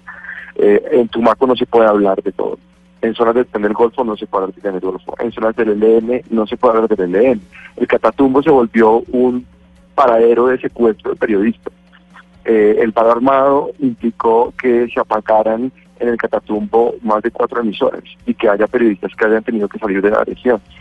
Y las cifras a veces hay que contextualizarlas, Camila. Por ejemplo, eh, en todo el departamento del Guaviare, la FIP calcula que hay alrededor de 15 periodistas, de los cuales nueve han recibido amenazas en en los últimos tres años. El costo, por ejemplo, para los periodistas que trabajan en Tumaco del cubrimiento del asesinato de los periodistas ecuatorianos es un costo que todavía persiste. Sí, Ah, las medidas de protección se están tomando en este momento. Los periodistas que quieren acudir a estas regiones no cuentan con todas las garantías. Ahorita escuchaba a Elías que cuando él trabajaba en el Times estuvimos en febrero de este año en Tumaco y él pudo ver de primera mano, y esto antes del asesinato de los periodistas. El miedo es una regla y esa atmósfera afecta al derecho a una sociedad informada. Pedro, yo le quería preguntar por los informes que hace la FLIP, es decir, cuando uno entra al- sitio que tiene la FLIP, que es excelente porque tienen todos los, todas las estadísticas eh, muy organizadas, pues se hablan de formas de intimidación, de los periodistas que han sido silenciados o intimidados, de los medios que igualmente han cerrado, pero no, no hay como las historias que mueren, porque la verdad es que cuando, cuando vamos al punto de la impunidad, que es lo más grave, o sea, esta gente intimida porque puede y porque sale impune, lo que pasa es que mueren las historias. ¿Cuántas historias y cuáles son esas historias? Eh, tenemos como una, un trazo de cuáles son esas historias que han muerto porque se han silenciado los periodistas y los medios que las han eh, estado tratando. Tienes toda la razón, Cristina. Yo creo que esa es típica, la típica situación de lo urgente o lo importante, ¿no? Nosotros en la FLIP pues, tenemos una prioridad de que el registro esté y que el monitoreo sea adelante y después toca sumar esfuerzos para contar las historias. Yo, pues, digamos, he tenido el privilegio de, trabajar en la FLIP los últimos siete años, historias conozco muchas, ¿no? Conozco las historias de La Voz de la Selva en el Caquetá, eh, donde a varios de sus directores los asesinaron en los años 90 y terminó siendo una emisora cristiana, por ejemplo, Eh, eh, que, para mí es una historia trágica, no porque tenga algo en contra de los cristianos, sino porque antes de ser ese tipo de emisora era una emisora de denuncia y es algo que afecta al debate público. Hay historias como la de Efraín Varela en Arauca, que tras su asesinato todos los periodistas de Arauca se vinieron a Bogotá. Es algo que no, no, no reconoce el país. Durante 15 días todo el departamento de Arauca y sus medios de comunicación solo transmitían música. Historias como la de Orlando Sierra, en esta larga lucha, digamos, por la justicia, para llegar a que finalmente el personaje que estaba mencionado en sus columnas tuvo que ver con el asesinato de un político regional, Fernando Tapasco. Y coincido plenamente en que tenemos que, y hay una tarea pendiente, ahora el volumen es muy grande, y es no solo hablar de los hechos, sino de las consecuencias. Y Hugo Mario Pedro, estaba hablando, Hugo Mario estaba hablando, cubrir el litoral pacífico es un gran desafío para la prensa hoy en día. Pedro, en el tema de la región Caribe, también el propósito casi siempre de los poderosos es atentar contra el mensajero para que el mensaje no trascienda. Pero muchas veces, obviamente, que cuando se trata de la libertad de expresión está por encima el principio de ejercerla. Pero en el caso de la región Caribe, ¿ustedes tienen cifras de periodistas intimidados, amenazados también? Sí, sí, nosotros ahorita estamos registrando alrededor de unos 20 casos que se dividen entre, digamos, en, en- dos ámbitos. Yo el primero amenazas, eh, Barranquilla, Cartagena, Santa Marta reportan casos. Eh, pero hay otro, y digamos, yo creo que la censura, que sería como el tema central, la censura es un monstruo que tiene mil cabezas. La, la- la- digamos, la cabeza más cruel y, y monstruosa es la violencia, pero por ejemplo estamos registrando ahorita en Santa Marta un acoso judicial a los periodistas que están criticando al alcalde. Eh, y esto es algo que también puede constituirse un mecanismo de censura. Justo hoy lanzamos eh, un, un especial sobre la publicidad oficial en Barranquilla, que también muestra cómo el- el- los recursos públicos pueden modular el debate público. Luego, el propósito de que se hable o se deje de hablar es algo que es emprendido por poderosos pero que se- estos poderosos pueden valerse de distintos mecanismos. El caso Khashoggi, que es el central de este programa, eh, pues el nivel de poderosos que está en medio de esta historia asusta. Y además, y además no solo eso, asusta, pero la denuncia que hace Cecilia Orozco también hoy en su columna en El Espectador hace Justo referencia a lo mismo, a esa presión que hay hacia los periodistas cuando denuncian el poder. Sí, Camila, aprovecho esta oportunidad en micrófonos para hablarles de una anécdota de la última semana. Yo llevo, como les decía, siete años intentando acompañar a los periodistas de Colombia en que tengan más garantía la libertad de prensa. Y en los últimos días ha pasado algo inusual, y es que he recibido más de ocho llamadas de periodistas asustados, no han recibido una amenaza, no han recibido, pero la atmósfera que se ha creado a partir de, pues, de las denuncias de, de- de- estos audios sobre el fiscal y de Odebrecht, por alguna razón, o porque tuvieron contacto con una fuente, o porque estaban investigando algún tema, es un nivel de presión atípico que yo creo que hay que reconocer y hay que levantar la mano y hay que decir la libertad de prensa es un derecho de instrumento, esto no es un privilegio de periodistas y medios, esto es un valor fundamental, un cimiento de la democracia que nos toca proteger a toda costa. Pues Pedro Vaca, director eh, de la Fundación para la Libertad de Prensa Flip, muchas gracias por haber estado con nosotros explicándole a nuestros oyentes por qué ese tema de Casoyi que se ve tan lejos, pues también nos toca a nosotros en Colombia, en donde ejercer el periodismo en algunos sectores a veces es muy difícil. Feliz mañana para usted. Muchas gracias, Camila. Son las 11 de la mañana, 45 minutos. Es momento de despegarnos, así que me despido por unos 15 minuticos. No los dejo ir más tiempo. De Ana Cristina en Medellín, de Oscar Montes en Barranquilla y de Hugo Mario Palomar en Cali y de Javier, que está en Bucaramanga. Así que ya en unos 15 minutos nos volvemos a conectar.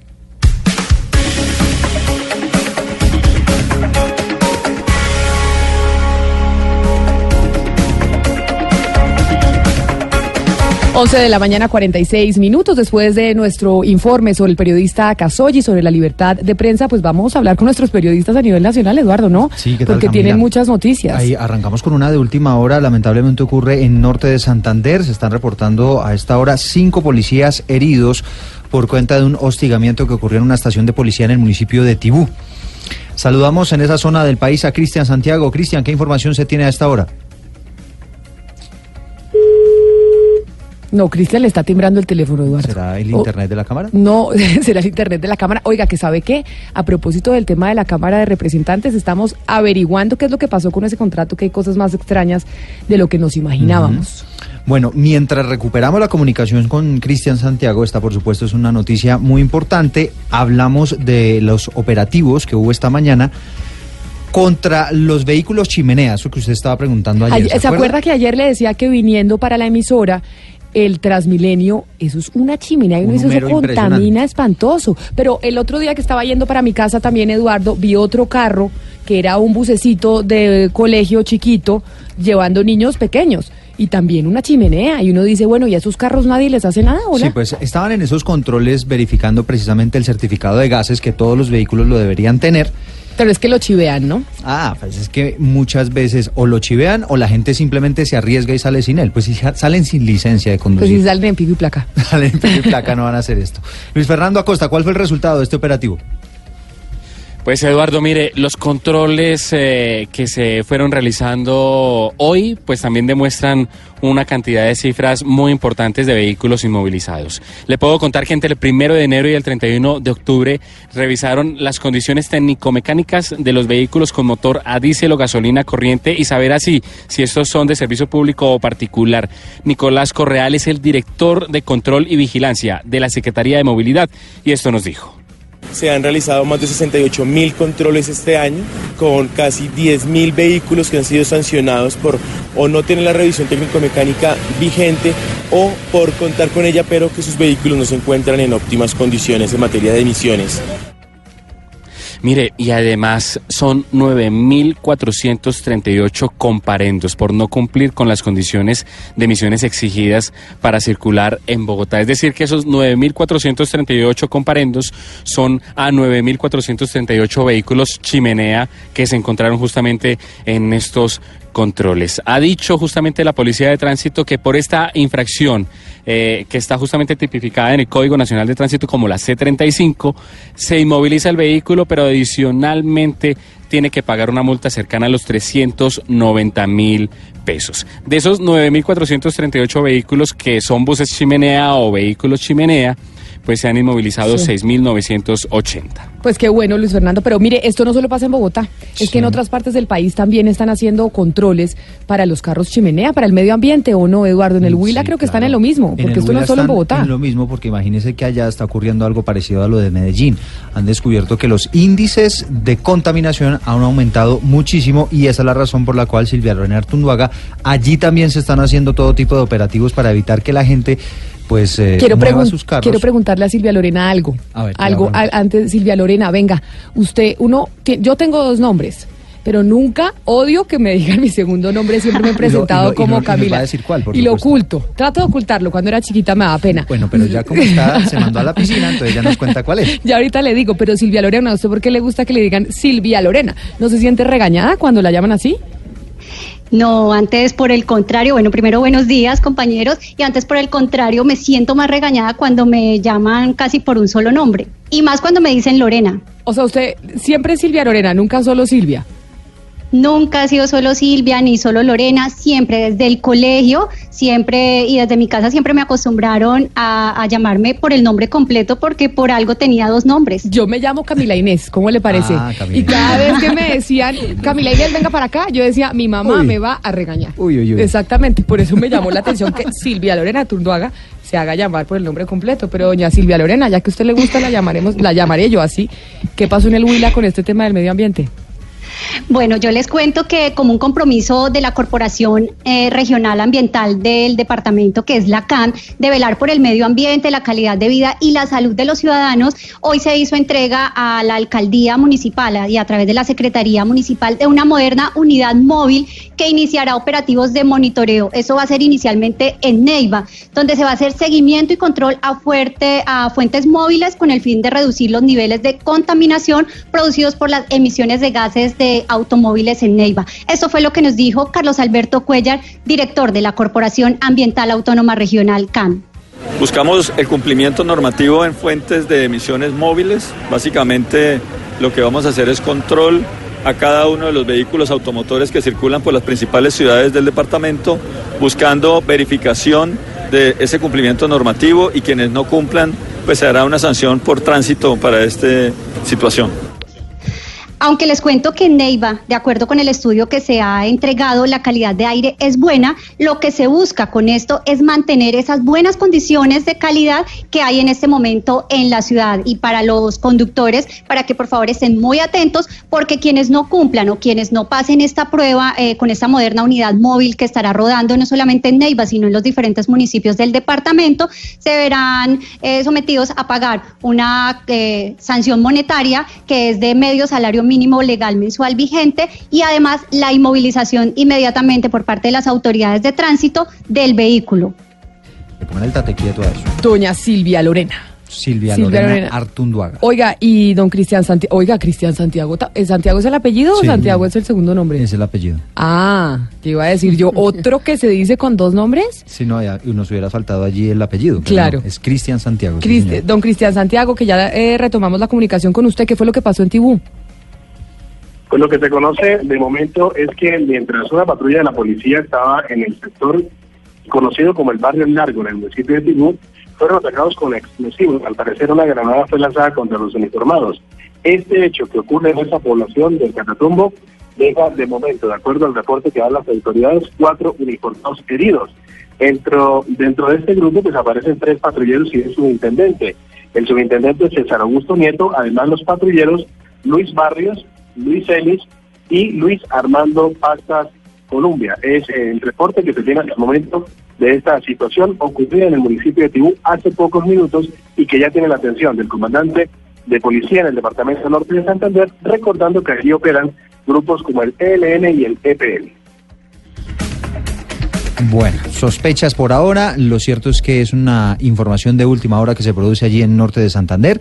Y regresamos a Bogotá, Camila. ¿Por qué? ¿Qué pasó en el Parque de los Periodistas? Están reunidos allí eh, frente al Parque de los Periodistas en un hotel los gremios agropecuarios. ¿Por Están qué? muy bravos con el tema del IVA a la canasta familiar.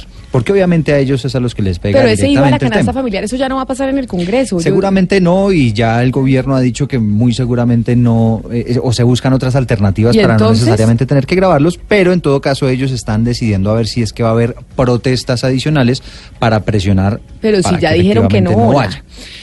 Pues eso es lo que se dice, Camila, pero usted sabe que al final eh, esas negociaciones, quién sabe en qué pueden terminar. Eso- en estos momentos están definiendo todo este tema tributario y no se sabe qué puede pasar y ellos se quieren como curar en salud, ¿no, Isabela Gómez? Sí, Eduardo, Camila, mire, lo que han dicho hasta ahora es que sí van a tomar acciones. Los ánimos aquí están bastante calientes y lo único concreto hasta ahora es su desacuerdo contra el, eh, contra el gravamen del IVA que propone el gobierno. En esta reunión hay representantes de todo el país, les cuento, de los sectores de la leche, la panela, la papa, el arroz, la cebolla y el café. Ellos se van a unir a otros sectores el próximo miércoles. Así lo explica Oscar Gutiérrez, director ejecutivo de Dignidad Agropecuaria. Escuchemos.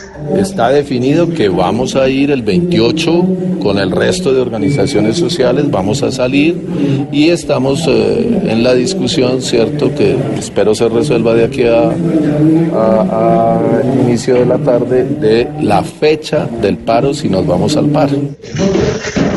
Además de fijar esta fecha para el paro agropecuario, este sector se va a reunir con los camioneros, estudiantes y centrales obreras esta tarde, Eduardo.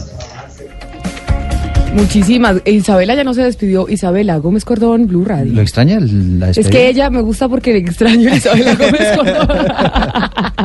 porque ella me gusta como suena al es final. sonoro. Es sonoro, sí. Isabela, ¿está todavía ahí?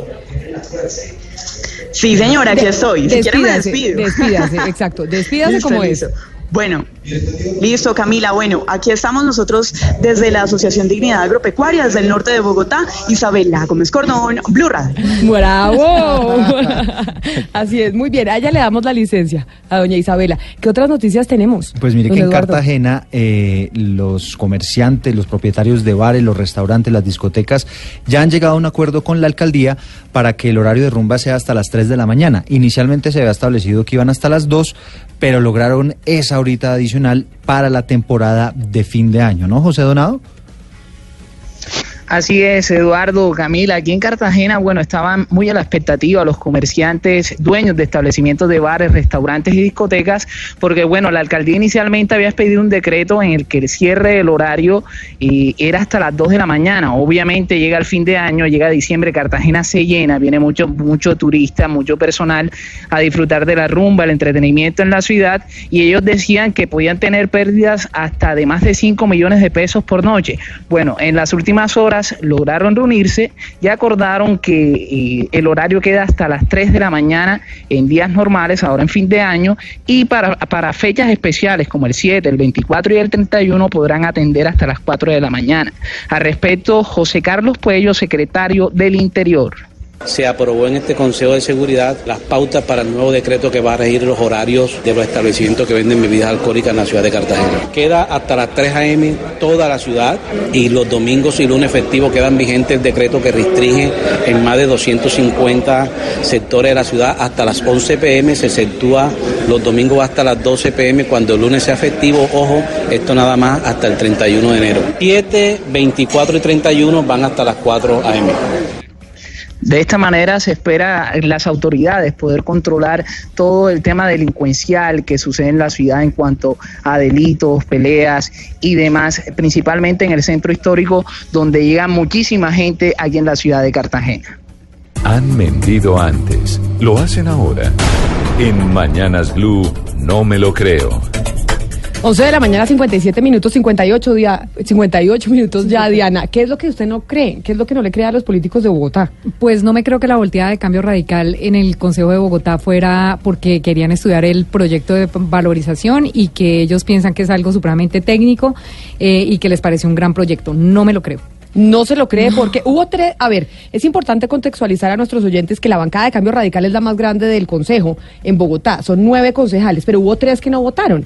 Tres concejales que no votaron la valorización. Estos fueron Jeffer Vega, el doctor Inestrosa, Inestrosa y el señor Castellanos. Y Castellano. Ellos se alinearon con Germán Vargas, que publicó su columna en el periódico El Tiempo y dijo, no vamos con la valorización. Bueno, Inestrosa no votó.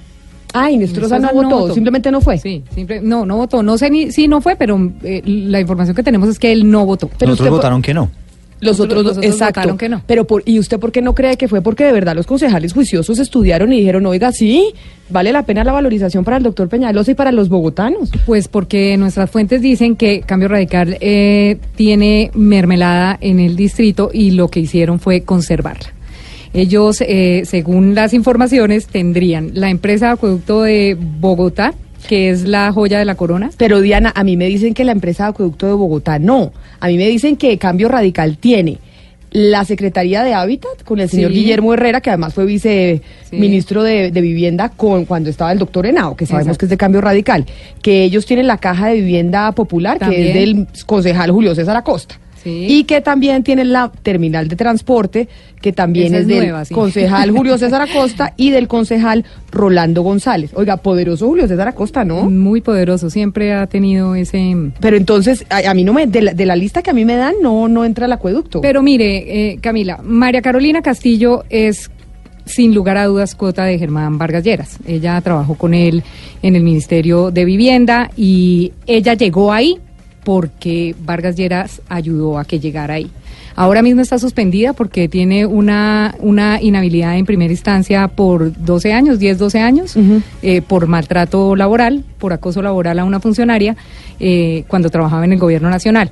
La decisión de si ella sigue o no se está en espera porque ella eh, eh, obviamente apeló a una segunda instancia para que se le resuelva el caso. Pero mientras tanto dejó a su mano derecha, o sea, como lo que dice en acueducto es, ella sigue mandando y Germán Barón Cotrino es el que se dedica a decir quién entra y quién sale a la empresa. Pero entonces, palabras más, palabras menos, los concejales de Cambio Radical tomaron la decisión de sí apoyar el cobro de valorización a los bogotanos este año para conservar las cuotas burocráticas, ya que se vienen elecciones regionales y los concejales necesitan los puestos para tener los boticos. Pues eso es lo que nos dicen. Ayer con toda la coyuntura de, de- del acueducto de Mosquera y todo esto, además de los acueductos, empezaron a hablar del acueducto de Bogotá y lo que dice la gente del acueducto, porque son correos que nos mandan funcionarios del acueducto, dicen, esto es del grupo político Cambio Radical y acá el que manda es Germán Barón Cotré. Pues Diana no le cree a los de Cambio Radical que sea por sus buenos oficios que aprobaron la valorización, sino porque necesitan la mermelada para las elecciones del otro año. 12 del día, un minuto, nos conectamos nuevamente. Y nos conectamos con las ciudades hasta ahora con un poco de música futbolera, don Oscar Bea, porque hemos tenido noticias, ustedes vienen de noticias, nosotros también, y, y pues un poquito de, de relajamiento, ¿no le parece a la hora del almuerzo?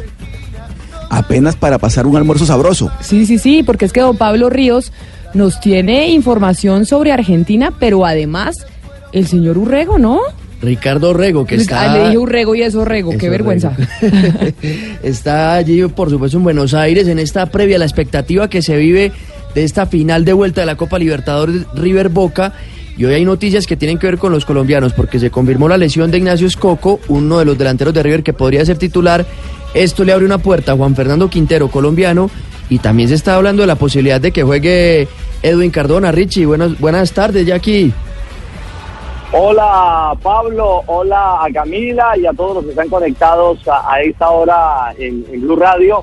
Bueno, eso está caliente por donde ustedes lo miren. Tenemos en Buenos Aires 32 grados centígrados. Eh, La primavera de a poco se está convirtiendo en verano. Sí, digamos que es una, una condición climática fantástica. Eh, lejos del aguacero, el temporal aquel hace 15 días, el sábado, que tuvo que obligar al, al- al aplazamiento del primer juego de la gran final de la Libertadores para el día domingo.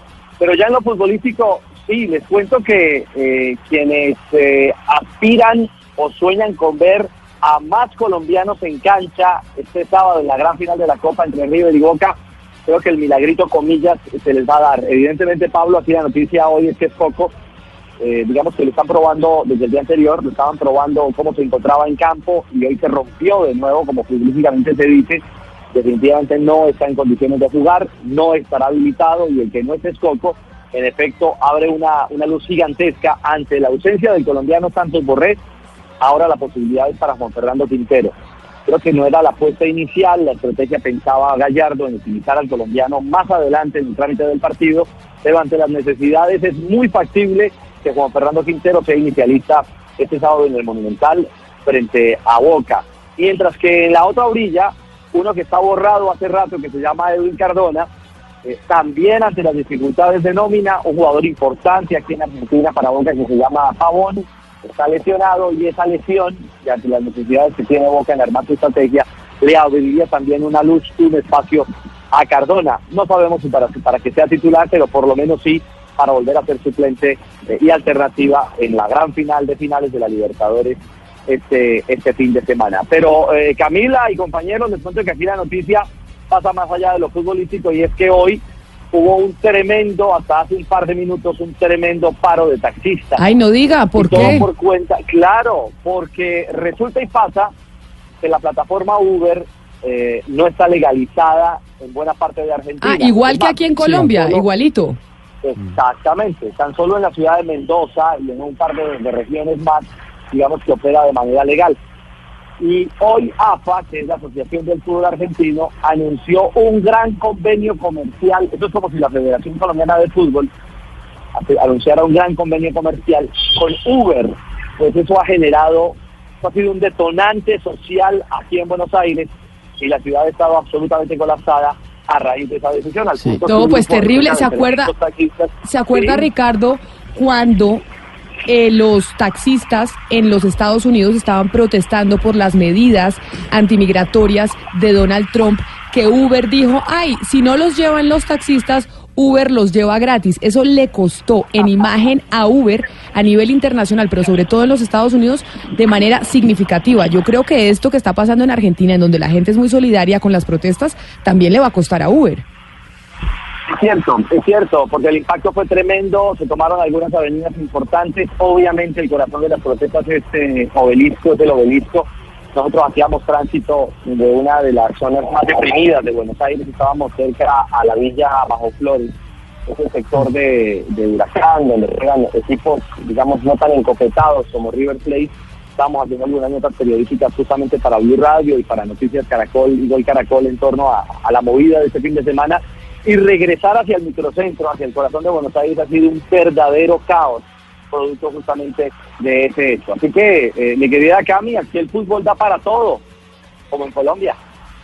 Bueno, qué maravilla. Nosotros envidiosos porque quisiéramos estar en Buenos Aires el sábado en esa final en el Monumental. Y yo le voy a Rivero, yo Ricardo. Así que allá le mando mi fuerza a- a- para, para River Plate.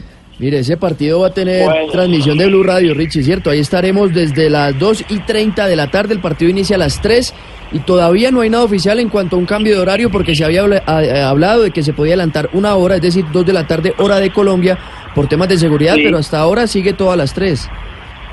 Lo que pasa, Pablo, es que los equipos quieren mantener el esquema como está. Conmebol también pretende mantener todo un tema de televisión, de pauta comercial, etcétera, etcétera, eh, con sus aliados, eh, mantener este horario establecido, pero seguridad de Argentina, a raíz de que van a calmar todo esto con el G20, eh, y que ha habido también aquí algunos conatos de, de amenazas de, de bombas, de petardos. El ambiente no está tan cómodo para las autoridades. En los municipios hay una gran emoción, eh, las autoridades tienen una alta preocupación y por eso ellos pretenden forzar, obligar, incluso esperan que el gobierno, el gobierno de Argentina entre al final, meta el hombro y obligue, comillas, a que el partido se realice una hora antes, dos de la tarde hora de Colombia, pero como lo dice Pablo, eso todavía no ha sido oficializado y de momento, de momento todo está para que a las tres de la tarde hora de nuestro país ruede la pelota en el Monumental de Río. Gracias, Ricardo. Seguimos en contacto con usted, contándonos absolutamente todo. Ahí veía yo a Jonathan Sachin Sí, ya- haciendo ya, ya le entendí. señas. es que no le la- entendía, pero me está diciendo que es que la previa de nosotros es de una Ah, hora, es decir, arrancamos a las 2 de la tarde, no a las 2 y claro, 30. es que lo veía aquí haciendo señas. Jonathan Sachin brincaba ya desde la redacción. Dos de la tarde empieza la transmisión. Exactamente, y a las tres Perfecto. rueda el balón Oiga, en el Camila, Estadio Monumental. Para que estén pendientes, Como dígame. exagerado eso de que es la final del mundo, ¿no? La final del mundo. Me parece que es como exagerado el tema, cómo están vendiendo. Obviamente que es un partido muy importante, pero Sí, la tampoco, final del es- mundo. es- Eh, sí, yo también iba a decir exactamente lo mismo. No, pues tampoco. Gran final, le vamos a River, eso todo el mundo Sí, va a estar pero la pendiente. final del final mundo, del mundo, la final del mundo. El caos Sí. que tienen del tránsito, Sí. esa sí es la final del mundo, no hay taxis. eh. Eso, eso es tanto como cuando los cachacos que decimos que somos los, los londinenses criollos. Tampoco, eso sí es muy exagerado. sí, sí, sí. Estamos eh, subiéndonos mucho Oiga, allá. usted sigue sin mandar foto, Sí. ¿no? Mande foto a ver si tiene, si tiene medias No, yo ya mandé una foto, pero es que usted estaba esperando la foto con mocasín y media hasta la rodilla y esa no se la voy a mandar. 12 del día, 9 minutos. Ya volvemos porque vamos a hablar de un tema migratorio que nos afecta a todos. Y es el tema de los venezolanos. Ya regresamos porque vamos a hablar con el doctor Felipe Muñoz, que está a puertas de montarse a un avión y nos va a hablar de la situación de la frontera. Y bluradio.com. Una pierna que respiran veneno de serpiente por el camino del viento. Voy soplando aguardiente. El día había comenzado entusiasmado y alegre. Bueno, don Gonzalo, ¿y por qué esta música para hablar de migración, del tema de los venezolanos, sus compatriotas, aquí en Colombia? Bueno, Camila, sin duda alguna, porque lo que representa esta canción eh, es ese símbolo mm, del cruce de la frontera en México y los Estados Unidos. Es una canción interpretada por Calle 13, por Residente, por Visitante, junto a otra agrupación muy conocida en América Latina. Hablamos de Orillas, esto se llama Pal Norte.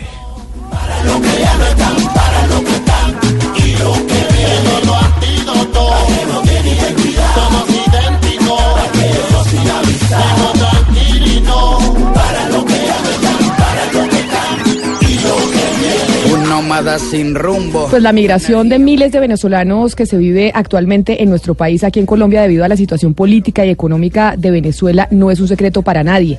Lo que todavía el país desconoce es que este fenómeno social en que se convirtió, pues ha llegado a convertirse en la migración más alta de nuestra historia. Estoy segura que en cada una de las ciudades, de los pueblitos, en donde ustedes, los colombianos que nos están escuchando, están presentes, ven presencia de venezolanos en condiciones unos más precarios, más precarias que otras. Por eso quiero saludar a don Felipe Muñoz, quien es el gerente de la frontera, para hablar sobre este tema que más adelante vamos a ampliar con cada uno de nuestros compañeros de la mesa de trabajo alrededor del país. Doctor Muñoz, muy buenas, buenas tardes ya. Bienvenido a Mañanas Tardes Blue, como nos dijo el otro día el viceministro. Gracias por acompañarnos hoy. Gracias Camila, un saludo a usted, a todo su equipo y desearles mucha suerte en este nuevo proyecto por los nombres que conforman el equipo. Estoy seguro que va a ser exitoso y le pido excusas a los oyentes, tengo un poco de problemas de voz, pero, pero bueno, acá estamos para poder conversar con usted y con sus oyentes de este tema. No se preocupe, doctor Muñoz. Una claridad, el, el consejo, ¿cómo se llaman eh, los consejos que hace el presidente Iván Duque? Construyendo país. Construyendo país, esas reuniones a nivel local se va a hacer este fin de semana en norte de Santander precisamente por la situación con Venezuela. Ay, se me fue el doctor Muñoz.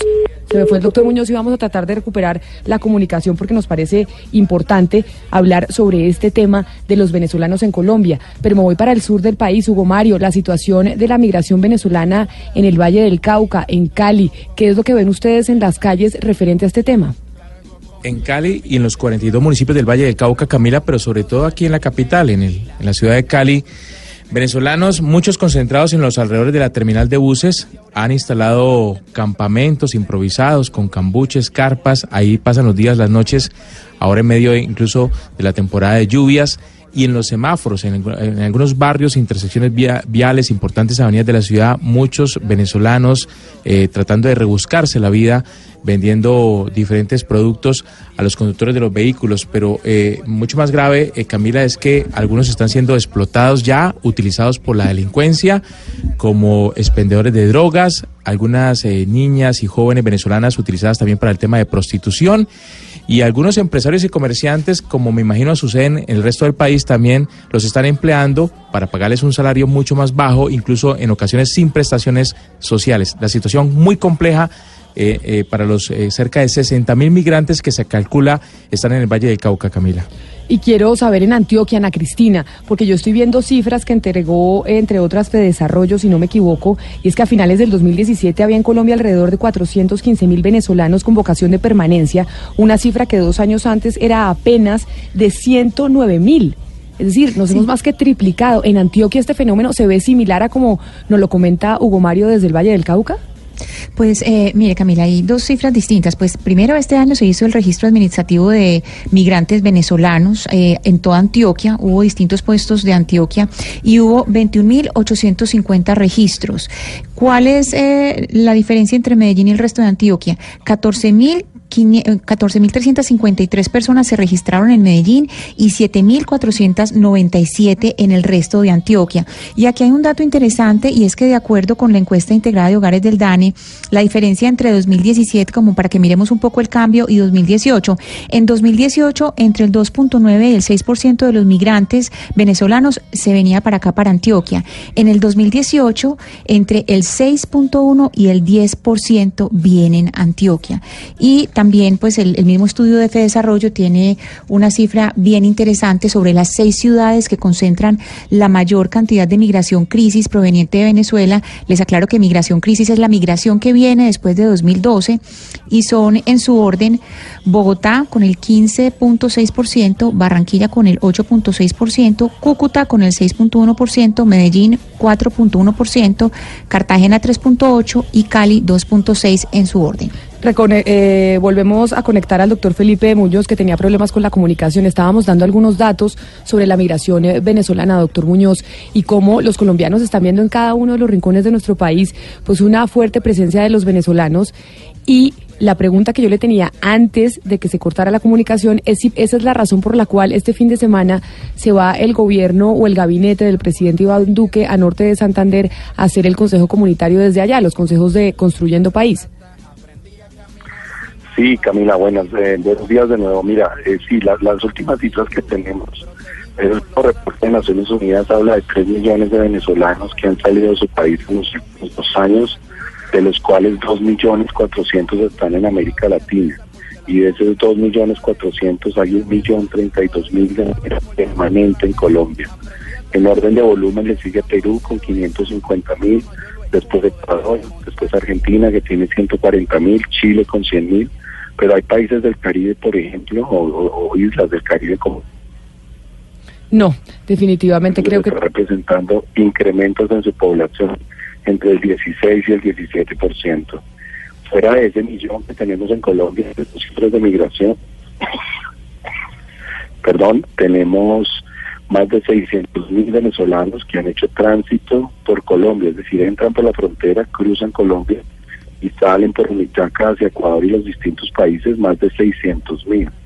Y además tenemos una migración pendular que se mueve en frontera todos los días, de gente que viene, Camila, y está dos días en Colombia, vende productos de pan coger, trabajan en una actividad informal, recogen unos, pesos, unos, unos recursos y se devuelven a su país. Es decir, es un fenómeno complejo en términos numéricos, es el más grande de América Latina y uno de los más grandes del mundo en este momento. Doctor Muñoz, ¿de qué manera la comunidad internacional se va a vincular a buscarle solución a esta tragedia humanitaria, como la ha definido las Naciones Unidas en el caso del éxodo de, venezolanos hacia Colombia? ¿De qué forma los organismos internacionales van a ayudar a solucionar la crisis? Desde la llegada del presidente Duque, el canciller ha venido liderando por instrucción del presidente toda una estrategia de internacionalizar este proceso. Y es así como se logró el nombramiento de un enviado especial de Naciones Unidas, delegado conjunto entre ONU y entre AOIM y ASMUR, que se llama Eduardo Stein, un ex, ex canciller guatemalteco, quien está trabajando en coordinar la respuesta de las agencias internacionales. Lo propio la OEA, no solo tuvimos la visita del secretario general, sino que antier yo estuve con 17 embajadores de 17 países miembros de la OEA para que, digamos, de esta manera también se haga y seguimos trabajando en demandar una cooperación internacional mucho más sustancial en términos de recursos que nos permitan atender esto, que claramente con los recursos que tenemos en Colombia no podemos atenderlo de manera suficiente, a pesar de los esfuerzos que se han hecho, de la atención que se da y del trabajo de muchas alcaldías y gobernaciones con quienes trabajamos de la mano. Doctor Felipe, una preguntita. De los 3 millones de migrantes totales que tiene, que está produciendo la tragedia venezolana, la tercera parte, nos acaba de decir usted, residen en Colombia, nos llegan a Colombia. Mis cifras y mi estudio me dicen que 573 mil son regulares, en proceso de regularización 240 mil y unos 218 mil son definitivamente venezolanos irregulares en territorio nacional, en territorio colombiano. Mi pregunta filosófica es, ¿no es mejor para la condición de vida no solo de los venezolanos, sino de los colombianos regularizar rápidamente a todos esos 1.032.000 venezolanos y hacerlos parte de la gran comunidad política colombiana para efectos de que tengan mejores condiciones en el asistencialismo, en la incorporación al mercado laboral y un largo etcétera? Primero le quiero decir que está bien dateado, esas son las cifras. Lo segundo que le quiero decir es que en eso estamos. No hay ningún país del mundo, absolutamente ninguno, que haya hecho en los últimos dos años un proceso de regularización que se acerque a 500 mil personas. Lo que pasa es que esto tiene unos trámites. Eh, Migración Colombia está trabajando en unas nuevas medidas de flexibilización pero que tenemos que garantizar que no solo se les dé este permiso especial de permanencia, sino que puedan hacer el ejercicio efectivo del goce de derechos, inscribiéndose con el CISBEN a el sistema de salud y encontrando unas opciones laborales y de generación de ingresos en las cuales estamos trabajando para que realmente se puedan integrar. Pero estoy de acuerdo, lo mejor que le puede pasar a un país es tener a esta población de carácter regular, pero esto se tiene que hacer en etapas. Por ejemplo, ahora el 2 de diciembre se cierra la, pues, la, el PET, los, el permiso especial, la forma que se les dio para regularizarlos durante dos años del primer grupo, de los casi 500 mil. Aquí, de aquí al 2 de diciembre ya se están evaluando unas nuevas medidas que se anunciarán en su momento, pero trabajamos todos los días para seguir buscando mecanismos de tener a estas personas en una mejor condición. Doctor, el tema de la xenofobia, ¿para usted existe una campaña xenofóbica contra los venezolanos? Primero les regalo lo doctor, les agradezco, pero no, no ese no, no me gusta mucho. Eh, miren, las encuestas que tenemos de carácter nacional y local, y cuando hablo de local hablo, por ejemplo, de Cúcuta, cómo vamos, Bogotá, cómo vamos, que ya están involucrando preguntas que tienen que ver con la aceptación del fenómeno migratorio, nos muestran que en Colombia en el último año estaba rondando un 65-60% la aceptación general de esta población y eso ha venido disminuyendo. No puedo decir hoy que tengamos un proceso general y masivo, pero desafortunadamente sí tenemos unos hechos puntuales en algunas ciudades que nos dan una alerta y que nos obligan a trabajar en dos vías. Una en los colegios, con un proceso de generación de empatía, desarrollo de habilidades socioemocionales para entender este proceso de unas personas nuevas que están llegando y dos, con unas campañas con los medios de comunicación masivos. Ya hay varios medios que están en eso. ACNUR con su campaña de Somos Panas Colombia y desde el gobierno en los próximos días también anunciaremos una adicional en este proceso. Pero es un trabajo de todos, no solo del gobierno nacional. Aquí los verdaderos héroes han sido los alcaldes y gobernadores de muchos municipios. Municipios, por ejemplo, como Villa del Rosario en, el área metropolitana de Cúcuta, que le ha crecido su población en un 23%. Como decía Camila, el avión que va a coger ahora es para Cúcuta. Vamos de ahora hasta el sábado a preparar el taller Construyendo País del Sábado. Sí, Felipe, justamente sobre eso quiero preguntarle, sobre lo que está pasando en los municipios, porque los ciudadanos que hasta ahora nos escuchan tal vez están confundidos, no saben si ayudar o no ayudar a sus hermanos venezolanos en las calles de sus ciudades, y no solamente los ciudadanos, sino los alcaldes. Muchos eh, han expresado su deseo de instalar campamentos temporales para estos migrantes, pero temen que lleguen muchos más y que se presenten desórdenes como ya sucedió en Bogotá. Yo, les pido excusas, tengo cinco minutos porque me va a dejar el avión, pero porque mi llamada era a las once, pero miren, la, tres, hay varias cosas. Lo primero, sí hay que ayudar, pero hay que, yo les quiero sugerir a la ciudadanía amablemente que lo haga a través de los canales institucionales la Cruz Roja, las fundaciones, las agencias de Naciones Unidas, porque a veces la entrega indiscriminada de alimentos o de circunstancias en sitios que no son los autorizados, en las condiciones que no son, nos pueden generar problemas. Segundo, lo de los albergues. Es cierto que varias ciudades estamos trabajando con varias alcaldías, pero lo vamos a hacer de una manera organizada y metodológicamente aprobada por quienes son expertos en el tema para que no se presenten situaciones que en vez de favorecer estemos haciendo, digamos, eh, una acción con daño, eh, que como Estado hay que cuidarnos de hacerla. Pero mire, estamos montando mesas no solo en Arauca, en norte de Santander y en La Guajira, sino que el viernes pasado estuvimos en Cali, estuvimos en Valledupar, en Bucaramanga, en Ipiales, y de aquí al 22 de diciembre vamos a inaugurar mesas en Barranquilla, Cartagena, Santa Marta, Medellín, eh, eh, para Bogotá, para poder tener una, esas mesas que coordinan la acción del gobierno nacional, las autoridades locales y la cooperación y poder enfrentar entre todos este fenómeno que es el gran reto al desarrollo que tiene Colombia en los próximos años. Pues doctor Felipe Correa, muchas, eh, Felipe Muñoz, perdóneme, yo no sé en qué estaba pensando. Muchísimas gracias por haber estado con nosotros esta mañana y habernos explicado el tema de la frontera. Estaremos pendientes de lo que pasa este fin de semana en norte de Santander, que me imagino que usted va para allá, por supuesto. Sí, voy para allá, Camila. Vamos a preparar el taller Construyendo País en Cúcuta donde obviamente este tema fronterizo pues es el segundo departamento que más tiene, más de 150 mil migrantes venezolanos están en el norte de Santander, muy en particular en Cúcuta y Villa del Rosario, y pues vamos para allá para atender un poco las respuestas y lo que tenemos que entregar como estrategia, y siempre estoy listo para participar con ustedes. Eh, podemos volvernos a encontrar. Un saludo especial, gracias. Lo mismo para usted. Le recordamos a nuestros oyentes que ese es el tema del que queremos nos opinen a través de nuestra cuenta de WhatsApp 316-415-7181. ¿ustedes piensan o estarían de acuerdo en que parte del recaudo de los impuestos que, tenemos, que pagamos todos los colombianos sea destinada para ayudas a los venezolanos? Ya sabemos cuál es el problema que estamos teniendo. Precisamente también está con nosotros Mauricio Reina de Fedesarrollo, quien hizo un estudio muy importante sobre el impacto de los venezolanos en Colombia. Mauricio, buenas tardes, gracias por estar con nosotros. Y a veces o hay alguna tendencia a pensar que la llegada de esta migración puede ser negativa para los colombianos, pero ustedes en Fedesarrollo encontraron que no necesariamente. ¿Cuáles son los aspectos positivos de la migración venezolana en nuestro país? Hola Camila, buenas tardes y buenas tardes a todos los miembros de la mesa y los oyentes. Efectivamente, desde el punto de vista económico hay efectos diferenciados en el corto y en el mediano plazo. En el corto plazo es muy difícil para el mercado laboral, sobre todo para las ciudades que más concentran migración venezolana, recibir esta cantidad de eh, nuevos miembros de la fuerza laboral de manera eh, más o menos fluida y sin traumatismos.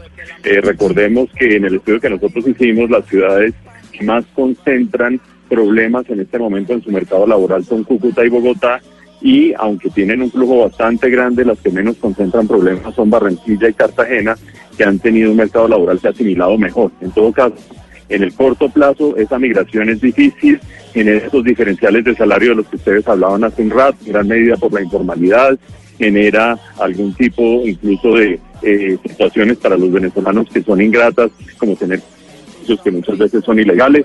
Pero en el mediano plazo las economías que logran integrar de manera adecuada a los migrantes se pueden terminar beneficiando de ellas porque los migrantes tengan tienen unas características muchas veces que complementan la fuerza laboral local. En el caso de Colombia, este complemento se está dando especialmente a través de la edad. Los venezolanos que están llegando al país, en el estudio que nosotros hicimos eh, a través de las encuestas del DAN y de distinta información, encontramos que son un poco más jóvenes que el promedio de la población colombiana. Y esto da un beneficio muy significativo desde el punto de vista económico, porque Colombia está viendo envejecer su población progresivamente. El último resultado del censo así nos lo comprobó y eso significa que cada vez hay menos gente en edad y capacidad de trabajar para sostener al resto de la población, incluida una fracción creciente de gente que ya no trabajará y que tendrá que estar viendo del resto la fuerza laboral, por ponerlo en esos términos. Para un país poder extender su bono poblacional, es decir, poder extender ese fragmento de la población que está en edad de condiciones de trabajar, significa aplazar problemas muy significativos, muy importantes que sufren algunas economías del mundo cuando ven que se les eh, envejeció la población y que quienes están en edad de trabajar son cada vez más escasos. Y el segundo eh, eh, rasgo que podría ser que los venezolanos terminen teniendo un impacto positivo sobre la fuerza laboral y la productividad en Colombia es el nivel educativo. Eh, ustedes, eh, eh, quienes hayan consultado o vayan a consultar el estudio, verán que nosotros hacemos un análisis por oleadas de migración. Los primeros, las primeras oleadas, que eran las más pequeñas de venezolanos, eran las más educadas. Últimamente, la población que ha venido llegando es cada vez menos educada. Cuando uno saca los grandes promedios de la población que estaba llegando antes llegó con muy buen capital humano, con buenas capacidades, con buenas condiciones y eso ha ido enriqueciendo el sector productivo en Colombia, incluido por supuesto el que bien conocemos que es el sector petrolero. Sí, en ese sentido, en ese sentido, Mauricio, eh, precisamente en el New York Times se publicó una columna de María Gabriela Méndez sobre todo el capital intelectual que salió de Venezuela y que eligió Colombia y que se ha ganado Colombia. Es una columna muy bonita y yo le quería preguntar precisamente sobre ese estudio de Desarrollo sobre el cambio de ciudades, es decir, de un año a otro eh, va cambiando la ciudad que se elige. ¿Ustedes han visto que cuáles son esos criterios para cambiar de una a otra ciudad? Nosotros eh, usamos como fuente la encuesta de del DANE que se va haciendo trimestralmente y que va detectando dónde se ubica la población, ciertas características cada trimestre y eso permite saber dónde están los venezolanos en cada momento. No incluye esa encuesta preguntas específicas de por qué se mueven de un lugar a otro sin embargo, teniendo en cuenta que eh, Barranquilla y Cartagena, pero sobre todo Barranquilla, ha asimilado también a los venezolanos, al punto que la tasa de desempleo entre venezolanos es casi idéntica que entre colombianos, cosa que no sucede en otras ciudades del país.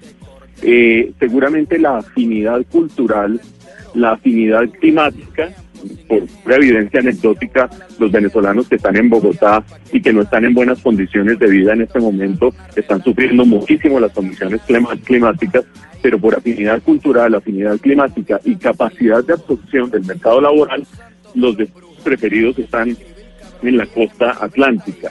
Eh, sin embargo, en Bogotá hay mucha más variedad de eh, fuentes laborales y seguramente ese es un factor de atracción o incluso los que se van desplazando tratando de seguir hacia el sur. Ya eh, Felipe Muñoz nos dio unas cifras de los que pasan por Colombia y tratan de seguir hacia el, hacia el sur, efectivamente siguen hacia Ecuador, Perú y Chile principalmente. Y por supuesto, pues en ese proceso hay una migración de ciudades a otras. Pues Mauricio, muchísimas gracias, Mauricio Reina, por habernos contado este estudio de Fedesarrollo, precisamente sobre la migración eh, venezolana, uno de los fenómenos más importantes que está enfrentando Colombia este año. Feliz tarde para usted. Gracias Camila, lo mismo para ustedes. Un saludo. 12 del día, 32 minutos, pero el fenómeno de la migración no es solo colombiano y no solo tiene que ver con los venezolanos, Gonzalo. Y usted que es venezolano nos quiere contar que esto es algo que se viene presentando en el mundo desde hace mucho tiempo. No, sin duda alguna, Camila, el tema migratorio no se trata de un país o de un momento, es un tema que lleva muchos años y yo no lo estoy justificando. Lo que quiero mostrar es cómo este tema, cómo esa palabra migración ha hecho parte de la vida cotidiana y política en la agenda de países en América Latina. Y no solo en América Latina, en América completa. Aquí un pequeño resumen, Camila, de presidentes de esta parte del mundo hablando sobre ese tema, sobre esa palabra, sobre migración. Presidente de Costa Rica, Carlos Alvarado. Hoy recibimos en nuestro país personas, algunas heridas, que se sienten en riesgo y otras incluso perseguidas y que por su condición de vulnerabilidad buscan refugio o un espacio de paz en nuestro país. Presidente de Panamá, Juan Carlos Varela. y en democracia encuentren la paz social que evitará que continúe la migración masiva y la crisis humanitaria venezolanos buscando tener acceso a sus necesidades básicas. Presidente de México, Enrique Peña Nieto. Sabemos que quienes deciden dejar su lugar de origen en busca de mejores condiciones de vida enfrentan una gran vulnerabilidad. Presidente de Guatemala, Jimmy Morales. acceso y libre tránsito de personas, siempre y cuando haya un registro adecuado en las instancias migratorias. Presidente de Chile, Sebastián Piñera. Se contempla la creación de un Servicio Nacional de Migración. Presidente de Venezuela, Nicolás Maduro. Y las cifras son impresionantes. El año pasado entraron a Venezuela de Colombia, solo de Colombia, 100 mil compatriotas colombianos. El presidente de los Estados Unidos, Donald Trump. We have a House that's getting ready to finalize an immigration package that they're going to brief me on later. And then I'm going to make changes to. And when you prosecute the parents for coming in illegally, which should happen, you have to take the children away. Yo quiero musicalizar este trabajo, Camila, con un clásico de Cat Stevens.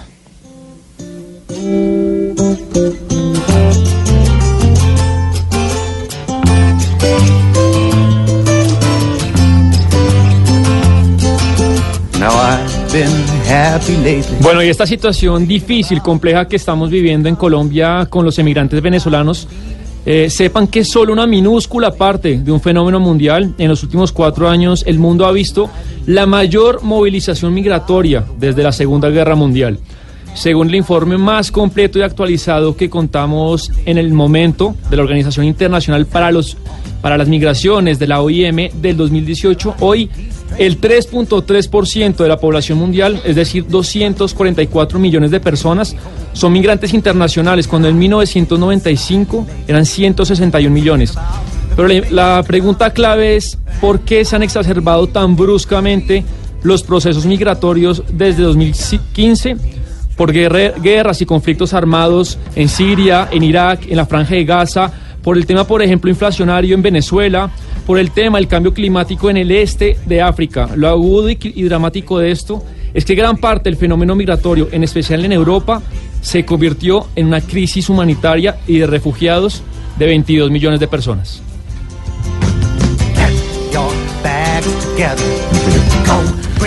Mira, el tema de los venezolanos es muy fuerte, es difícil. Según datos oficiales, son más de 2 millones de inmigrantes venezolanos. En Perú hablamos de 350 mil, en Chile 110 mil, en Estados Unidos 290 mil, en España 210 mil venezolanos, en Panamá 35 mil, en Dominicana 25 mil. Lo cierto del caso es que hablamos con Caroli Pérez. Ella es subsecretaria de la Asamblea Nacional Constituyente en Venezuela, el órgano plenipotenciario en ese país sudamericano. Y básicamente le preguntamos, ¿por qué el tema migratorio en este momento? Hay una campaña mediática en contra del país, es un tema propio de cada persona y esto fue lo que nos dijo. La migración que se ha observado y que se ha incrementado en los últimos tres años, particularmente en nuestro país, en la República Bolivariana de Venezuela, a mi juicio obedece a varios factores. Por un lado, a un proceso natural que siempre se ha tenido en el país de búsqueda de otros horizontes de hombres y mujeres venezolanas que pues quieren no solo conocer, sino desarrollarse en otras fronteras. Lo que se ha incrementado en los últimos años, efectivamente, es una campaña para exacerbar problemas internos y hacerlos ver como que no hay esperanza para que preferiblemente la juventud emigre indicándole que en otro lado, en otras latitudes tienen mejor futuro. Eh, considero que la mayor parte de esa población viaja producto de una campaña mediática internacional que hay contra la población venezolana, específicamente contra la población o dirigida a la población juvenil. porque hacia la población juvenil, Gonzalo? Porque recordemos que en los últimos 15 años en nuestro país se han creado, a propósito de que el 21 de noviembre se celebra el Día del Estudiante Universitario, es válido recordar que acá se han creado 49 universidades a lo largo de estos últimos 15 años particularmente. Y eh, no solo se han creado las universidades, sino que se ha masificado el acceso a la educación en general en todos los niveles. Por tanto, es mi opinión, esa campaña dirigida fundamentalmente a los jóvenes eh, les hace ver que aquí no hay esperanza y que en otras latitudes pues van a ser tratados o van a ser van a tener la posibilidad de desarrollarse de mejor manera.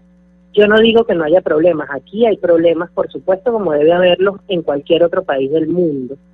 Y en gran medida los problemas que estamos viviendo en este momento obedecen a la situación de guerra que estamos atravesando, que a diferencia de otras guerras no es con balas. Camila, oyentes, para cerrar, también quisimos preguntarle a Caroli Pérez, subsecretaria de la Asamblea Nacional Constituyente, repito, el poder plenipotenciario en Venezuela, si el gobierno de Nicolás Maduro debe o no mejorar la estructura en temas, por ejemplo, como el económico, para evitar la salida, la fuga de venezolanos del país. Y esto fue lo que nos dijo.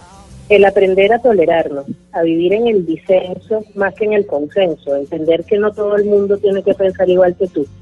Es el primer, diría yo, el, el uno de las chispas que puede encender eh, ese proceso de transformación. En segundo lugar, desde el propio Ejecutivo Nacional siempre tenemos cosas por mejorar. Todo se puede hacer mejor de lo que se está haciendo. Eh, debe haber un combate directo a la corrupción, debe haber un combate directo al burocratismo, entonces se, se convierte permanentemente en víctima del Estado, pues te lleva a estar dando tumbos de un lado para otro tratando de tramitar cualquier cosa. Eh, desde el Ejecutivo debemos motorizar con más fuerza la construcción de un sistema económico alternativo que no dependa únicamente del petróleo y que permita que jóvenes emprendedores y emprendedoras puedan desarrollar sus proyectos con toda la fuerza con la que amerita la transformación de un sistema económico y se debe apostar más a la organización popular y a la posibilidad de que se autoadministren desde el pueblo muchos de los servicios que en este momento pues están administrados desde el gobierno central. Eh, esos flagelos de los que yo te hablo, la corrupción, el burocratismo y el hedonismo en este caso, que también es un, fla- un flagelo que nos abruma, eh, se erradican a partir de la transformación de nosotros en primer lugar y del entendimiento de que no todos podemos pensar igual, te garantizo que esas personas no se irían y encontrarían en nuestro país la posibilidad de soñar con nosotros una patria bonita, que no tiene que ser, insisto, una patria donde todos pensemos igual, pero sí una donde todas las fuerzas productivas y donde todos y cada uno de los venezolanos y las venezolanas apostemos al crecimiento nuestro. Camila, como lo decía mi compañero Sebastián, esto es un tema mundial que se debe tocar y, y sí, se debe enfrentar. Pero le voy a decir algo como venezolano, créame, nadie quiere dejar su país. Nos solidarizamos, Gonzalo, y seguramente nadie quiere dejar su país. Pero lamentablemente, pues hay venezolanos que cuando están migrando, pues no se portan de la mejor eh, manera. Y por eso María Camila nos tiene información de último minuto sobre los venezolanos que estuvieron involucrados en unos disturbios en Bogotá. María Camila, ¿qué pasó? Hola Camila, sí, buenos días. Pues mire que hacia las 10 y 40 de la mañana, Migración Colombia reportó que de un bus se, fugaron tres venezolanos que están en proceso de ser expulsados del país por haber protagonizado desmanes en el campamento humanitario El Camino que queda aquí en Bogotá.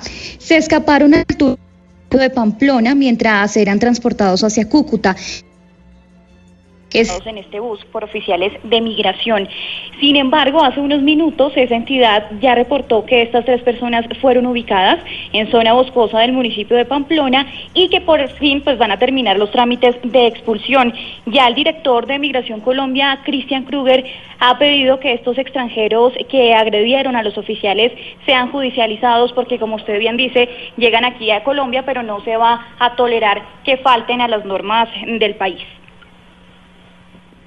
María Camila, gracias. Y vamos a escuchar, eh, compañeros de la mesa, a los oyentes, que les preguntamos precisamente, Pombo, lo que usted nos decía ayer, y es, ¿usted estaría dispuesto a que parte de sus impuestos, de lo que usted paga, se destine para ayudarle a los venezolanos que llegan a Colombia por la situación que acabamos de escuchar? Esto fue lo que nos dijo uno de los oyentes. Buen día, mi nombre es Oscar desde Bogotá y para nada estoy de acuerdo que una parte de los impuestos se destine a los venezolanos tenemos suficientes problemas, empezando por los niños de La Guajira, como para empezar a pensar en gente de afuera cuando no estamos pensando en la gente de adentro.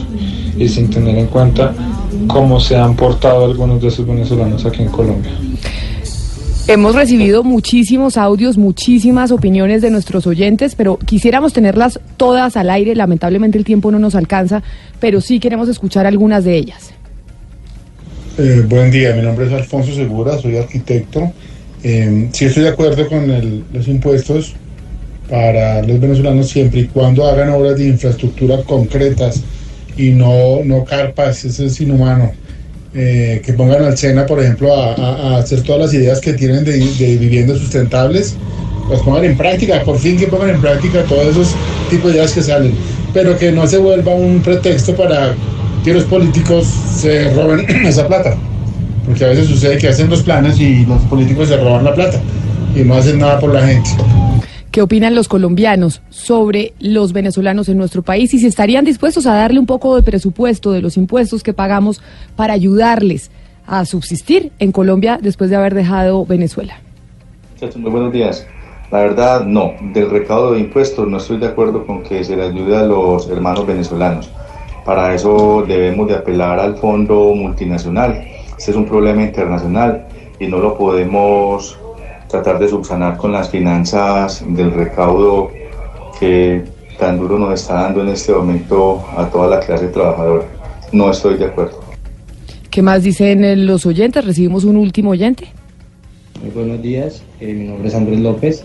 Eh, no estoy de acuerdo con que parte de los impuestos vayan para la ayuda de los venezolanos, puesto que hay personas del país muy, muy pobres o personas de muy escasos recursos que les serviría esa ayuda y pues deberíamos más bien preocuparnos por las personas que tenemos mal en nuestro país y que cada gobierno se haga cargo de sus propios problemas internos. Muchas gracias, que tengan buen día. Pues muchas gracias a nuestros oyentes que nos envían muchísimas opiniones, las escuchamos todas, nos parece importante hacer el sondeo de qué opinan sobre los temas que tratamos aquí y hoy, el asunto de la migración, que ya vimos que no es solo un problema de Colombia, sino es un problema del mundo. Tenemos... Oscar, ¿usted me va a decir algo? Sí. Oye, Camila. Sí. Camila, Bueno, eh, es, es una tragedia humanitaria. Realmente la definición precisa es una tragedia humanitaria y requiere de un tratamiento eh, de todos los países y de todos los organismos internacionales. Así como está desbordado el gobierno nacional para tratar el tema, igual están desbordadas las alcaldías y las gobernaciones, que están destinando un presupuesto que escasamente les alcanza para atender a su población, para tener que atender a la población que está sufriendo, que son los hermanos venezolanos. Pero mire, le cuento lo siguiente, en lo que tiene que ver con la región Caribe. Se trata de una frontera porosa, la que hay entre Colombia y Venezuela, que permite el libre tránsito diariamente de personas que vienen, hacia- en este caso, hacia Colombia. Pero en, en la década de los 60 y de los 70, cuando había la bonanza petrolera en Venezuela, fue todo lo contrario. Fueron casi 5 millones de colombianos que se fueron de aquí para allá para Venezuela, porque resulta que las condiciones económicas de Venezuela en ese momento eran mucho mejor de lo que hoy en día es, obviamente. De tal manera que el tratamiento a mí, a sí me parece importante tenerlo siempre muy presente. Debe ser humanitario, porque hay una crisis humanitaria de por medio. Obviamente que hay que entender también la situación que tiene que ver con la parte presupuestal y que no hay presupuesto que alcance ni para el gobierno nacional, ni mucho menos para alcaldías y gobernaciones que diariamente tienen que atender a los, a los hermanos venezolanos, sobre todo en ciudades receptoras, como es el caso de Barranquilla. Pero claro, es la ciudad que tiene en, el- en la región Caribe las mejores oportunidades y por consiguiente, como decía Mauricio Reina, es la ciudad que más recibe en estos momentos a los, a los hermanos venezolanos. Hay unas posibilidades de laborales y demás que son mucho más favorables para ellos. Son ciudades receptoras, igual que Bogotá, igual que Cali, porque la- las, las oportunidades laborales, entre comillas, y lo quiero decir con, me, va a perdonar la crudeza, Camila y amigos oyentes, es donde más semáforos hay. Es decir, el semáforo Pero es una oportunidad de Oscar- trabajo para ellos. A eso me refiero, lo digo con crudeza y no, no lo quiero que lo interpreten con cinismo, porque realmente es así. Es decir, ellos están buscando oportunidades y en estas ciudades receptoras es donde más oportunidades van a encontrar. Eh, de, de eso se trata. Pero realmente el, Pero el- el precisamente, problema de fondo, mire, el asunto de fondo es un asunto humanitario, Rodrigo. Sí, es que, es que precisamente ese es el enfoque de la pregunta, porque cuando a la gente se le dice en general, usted le gusta ser solidario, usted le gustaría colaborar, todo el mundo está inclinado a decir, sí, a mí me encantaría, un venezolano, un haitiano, un norteamericano, no me importa. Pero cuando ya uno le hace una pregunta mucho más concreta y específica, que afecte el bolsillo y las condiciones del ciudadano, fíjese cómo la respuesta cambia. Y a mí, para mí fue Rodrigo, es que el realmente revelador lo que estaban diciendo las personas. ¿Perdón? No, es que lo, O sea, lo que la estoy diciendo es usted que hizo fíjate tú- es que eh, el impuesto es obligatorio, la, la colaboración o la solidaridad es voluntaria, entonces ya es, es diferente cuando a uno le dicen es que obligatoriamente tiene que aportar pero la para el- el sostenimiento de los venezolanos. Pe- Pero la solidaridad tiene que ver con el bolsillo, con las condiciones. Es decir, yo estoy, ¿qué tanto estoy dispuesto a desplazarme laboralmente? ¿Qué tanto estoy dispuesto a entregarle parte de mis recursos a un hermano venezolano? Es que fíjese que entramos diciéndole hermano venezolano, pero a un hermano le negamos parte del destino de nuestros impuestos o de nuestras condiciones laborales o nuestra seguridad social o nuestra seguridad ambiental. Rodrigo. a mí me parece muy Pero interesante. eso también lo este tipo estamos preguntando en un momento- últimas en un momento que con hay un clima de opinión muy-. En- no, en este momento, Rodrigo, Muy esa adverso. pregunta también eh, es, es una pregunta muy dura porque el clima de opinión en este momento por la ley de financiamiento, eh, pues cualquier cosa que tenga que ver con, con impuestos está en el centro y a la gente le duele. Entonces yo creo que también en la respuesta, en las respuestas que hemos recibido hoy pesa mucho la ley de financiamiento para uno u otro lado. Sin y duda, creo, Ana Cristina, sin duda, Ana pero Cristina. además- Sí. y también la priorización de los recursos. Es que, Claro. ¿qué No, vamos a hacer con los escasos no recursos? hay- ¿A dónde los vamos a destinar? Esa es la pregunta filosófica de fondo. Porque Claro, los pero recursos por son eso- escasos po- y tenemos que destinarlos a donde debemos destinarlos. Para mí, un buen destino Pero digamos, es si la no hay tragedia empleos. Rodrigo, Pero mire, precisamente el sondeo que hicimos a través de las cuentas, de, a través de la cuenta de Twitter de Blue Radio Colombia, es sobre eso que usted planteaba, Rodrigo. Es si está de acuerdo con que parte de sus impuestos sean destinados para ayudar a los migrantes venezolanos. Y del sondeo que va, que quedan 20 22 horas todavía para que la gente pueda responder, de 3.595 votos, decimos que esto es un sondeo, 78% respondió que no y 22% respondió que sí. Y como dicen a Cristina, obviamente estamos en un momento en donde hablar de impuestos es bastante delicado y la gente está resentida con este tema. pero oíamos a los oyentes y básicamente cuando a la gente le dicen, oiga, quieren que parte de su plata se vaya a ayudar a los amigos venezolanos, a los hermanos venezolanos que están llegando acá, pues la gente en su mayoría dice que no. Tengo que cerrar este tema 12 del día 51 minutos porque vamos a cerrar además el tema con el que empezamos el programa el día de hoy. ¿Qué es lo que está pasando en la Cámara de Representantes con ese contrato de Internet? Que los congresistas, los representantes a la Cámara están sin posibilidades de enviar correos electrónicos. Ya volvemos.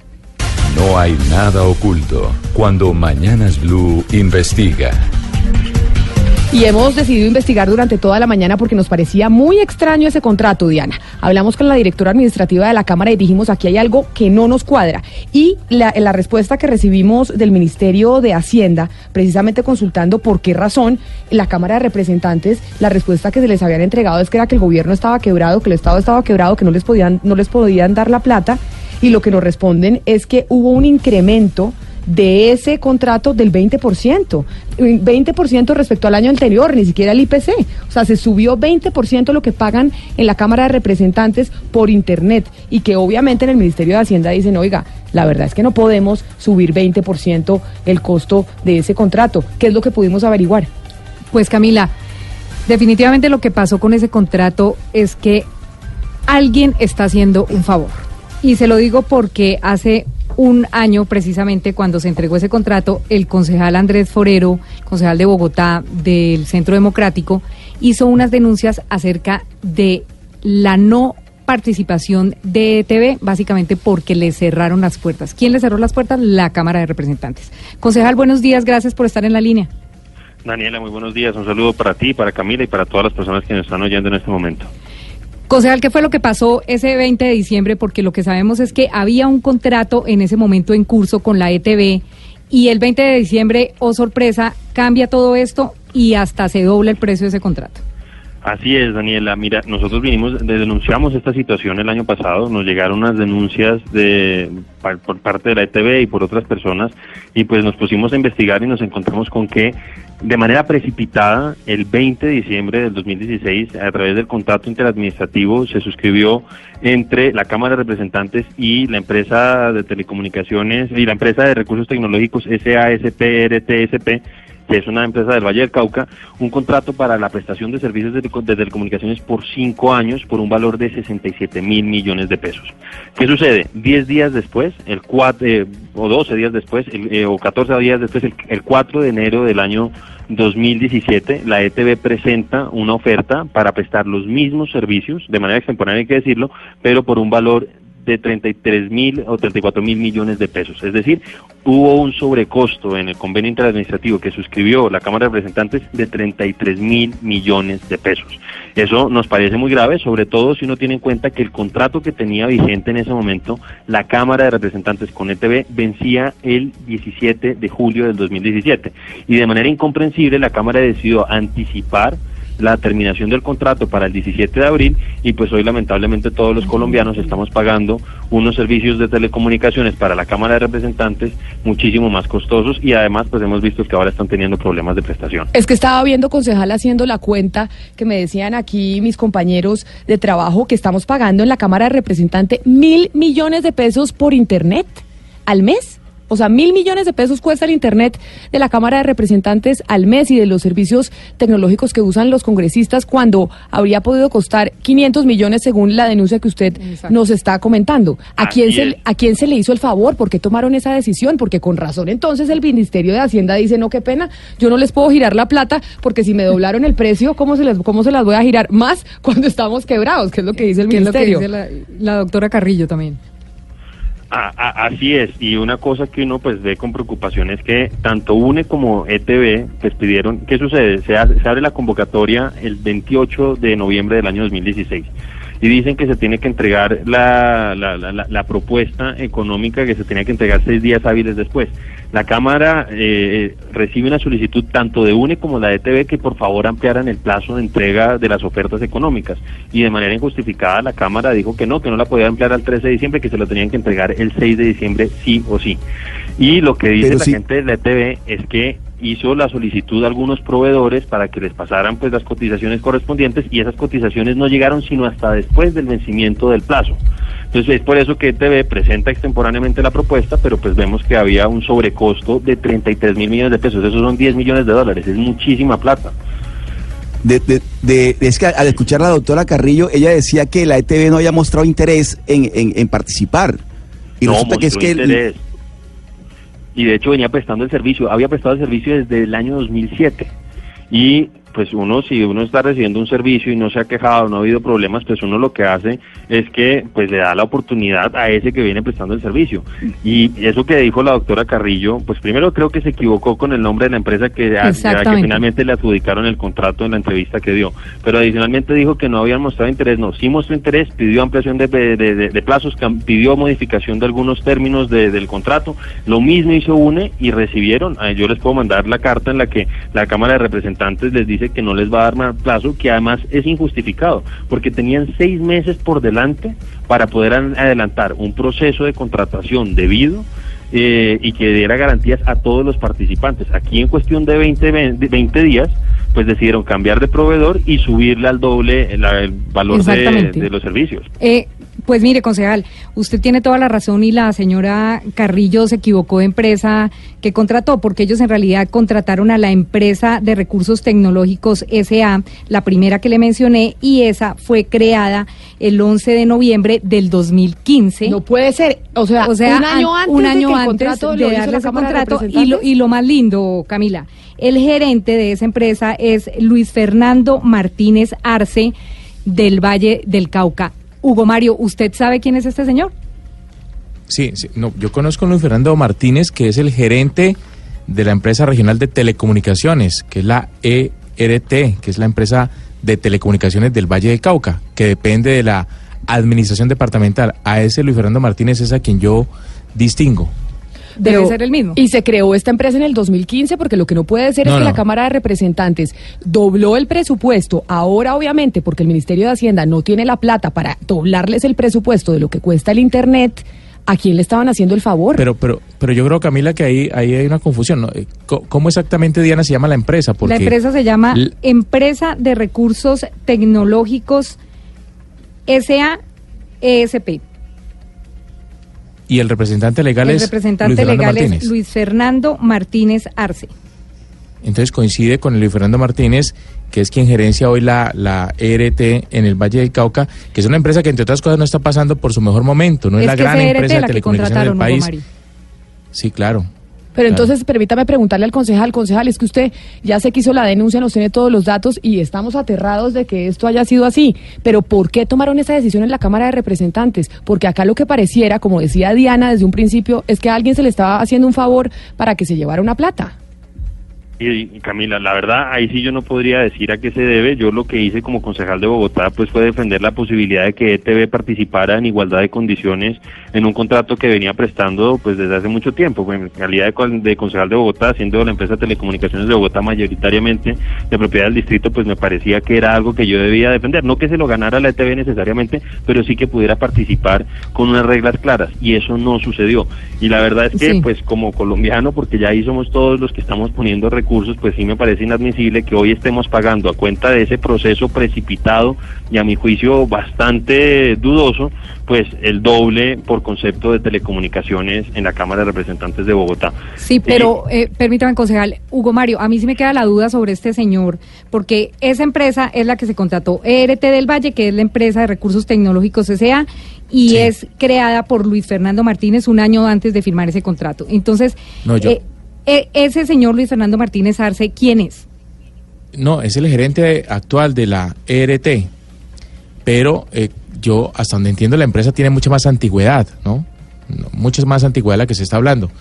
Es decir, ahí está la duda, pero eh, lo que sí me parece sospechoso es que se contrate con una empresa de telecomunicaciones del Valle del Cauca. Correcto, correcto. Muchas más, claro. Por eso. Sí. Pero bueno, concejal, muchas gracias por habernos atendido, por haber hecho esta denuncia, por habernos recordado la denuncia que usted hizo en este momento, en donde la Cámara de Representantes, por doblar el presupuesto, se quedó sin internet y no tienen los congresistas o los representantes a la Cámara cómo entrar a mirar sus proyectos, a mandar correos y demás. Muchísimas gracias y feliz tarde. Es la una en punto. Los dejamos con Meridiano Blue.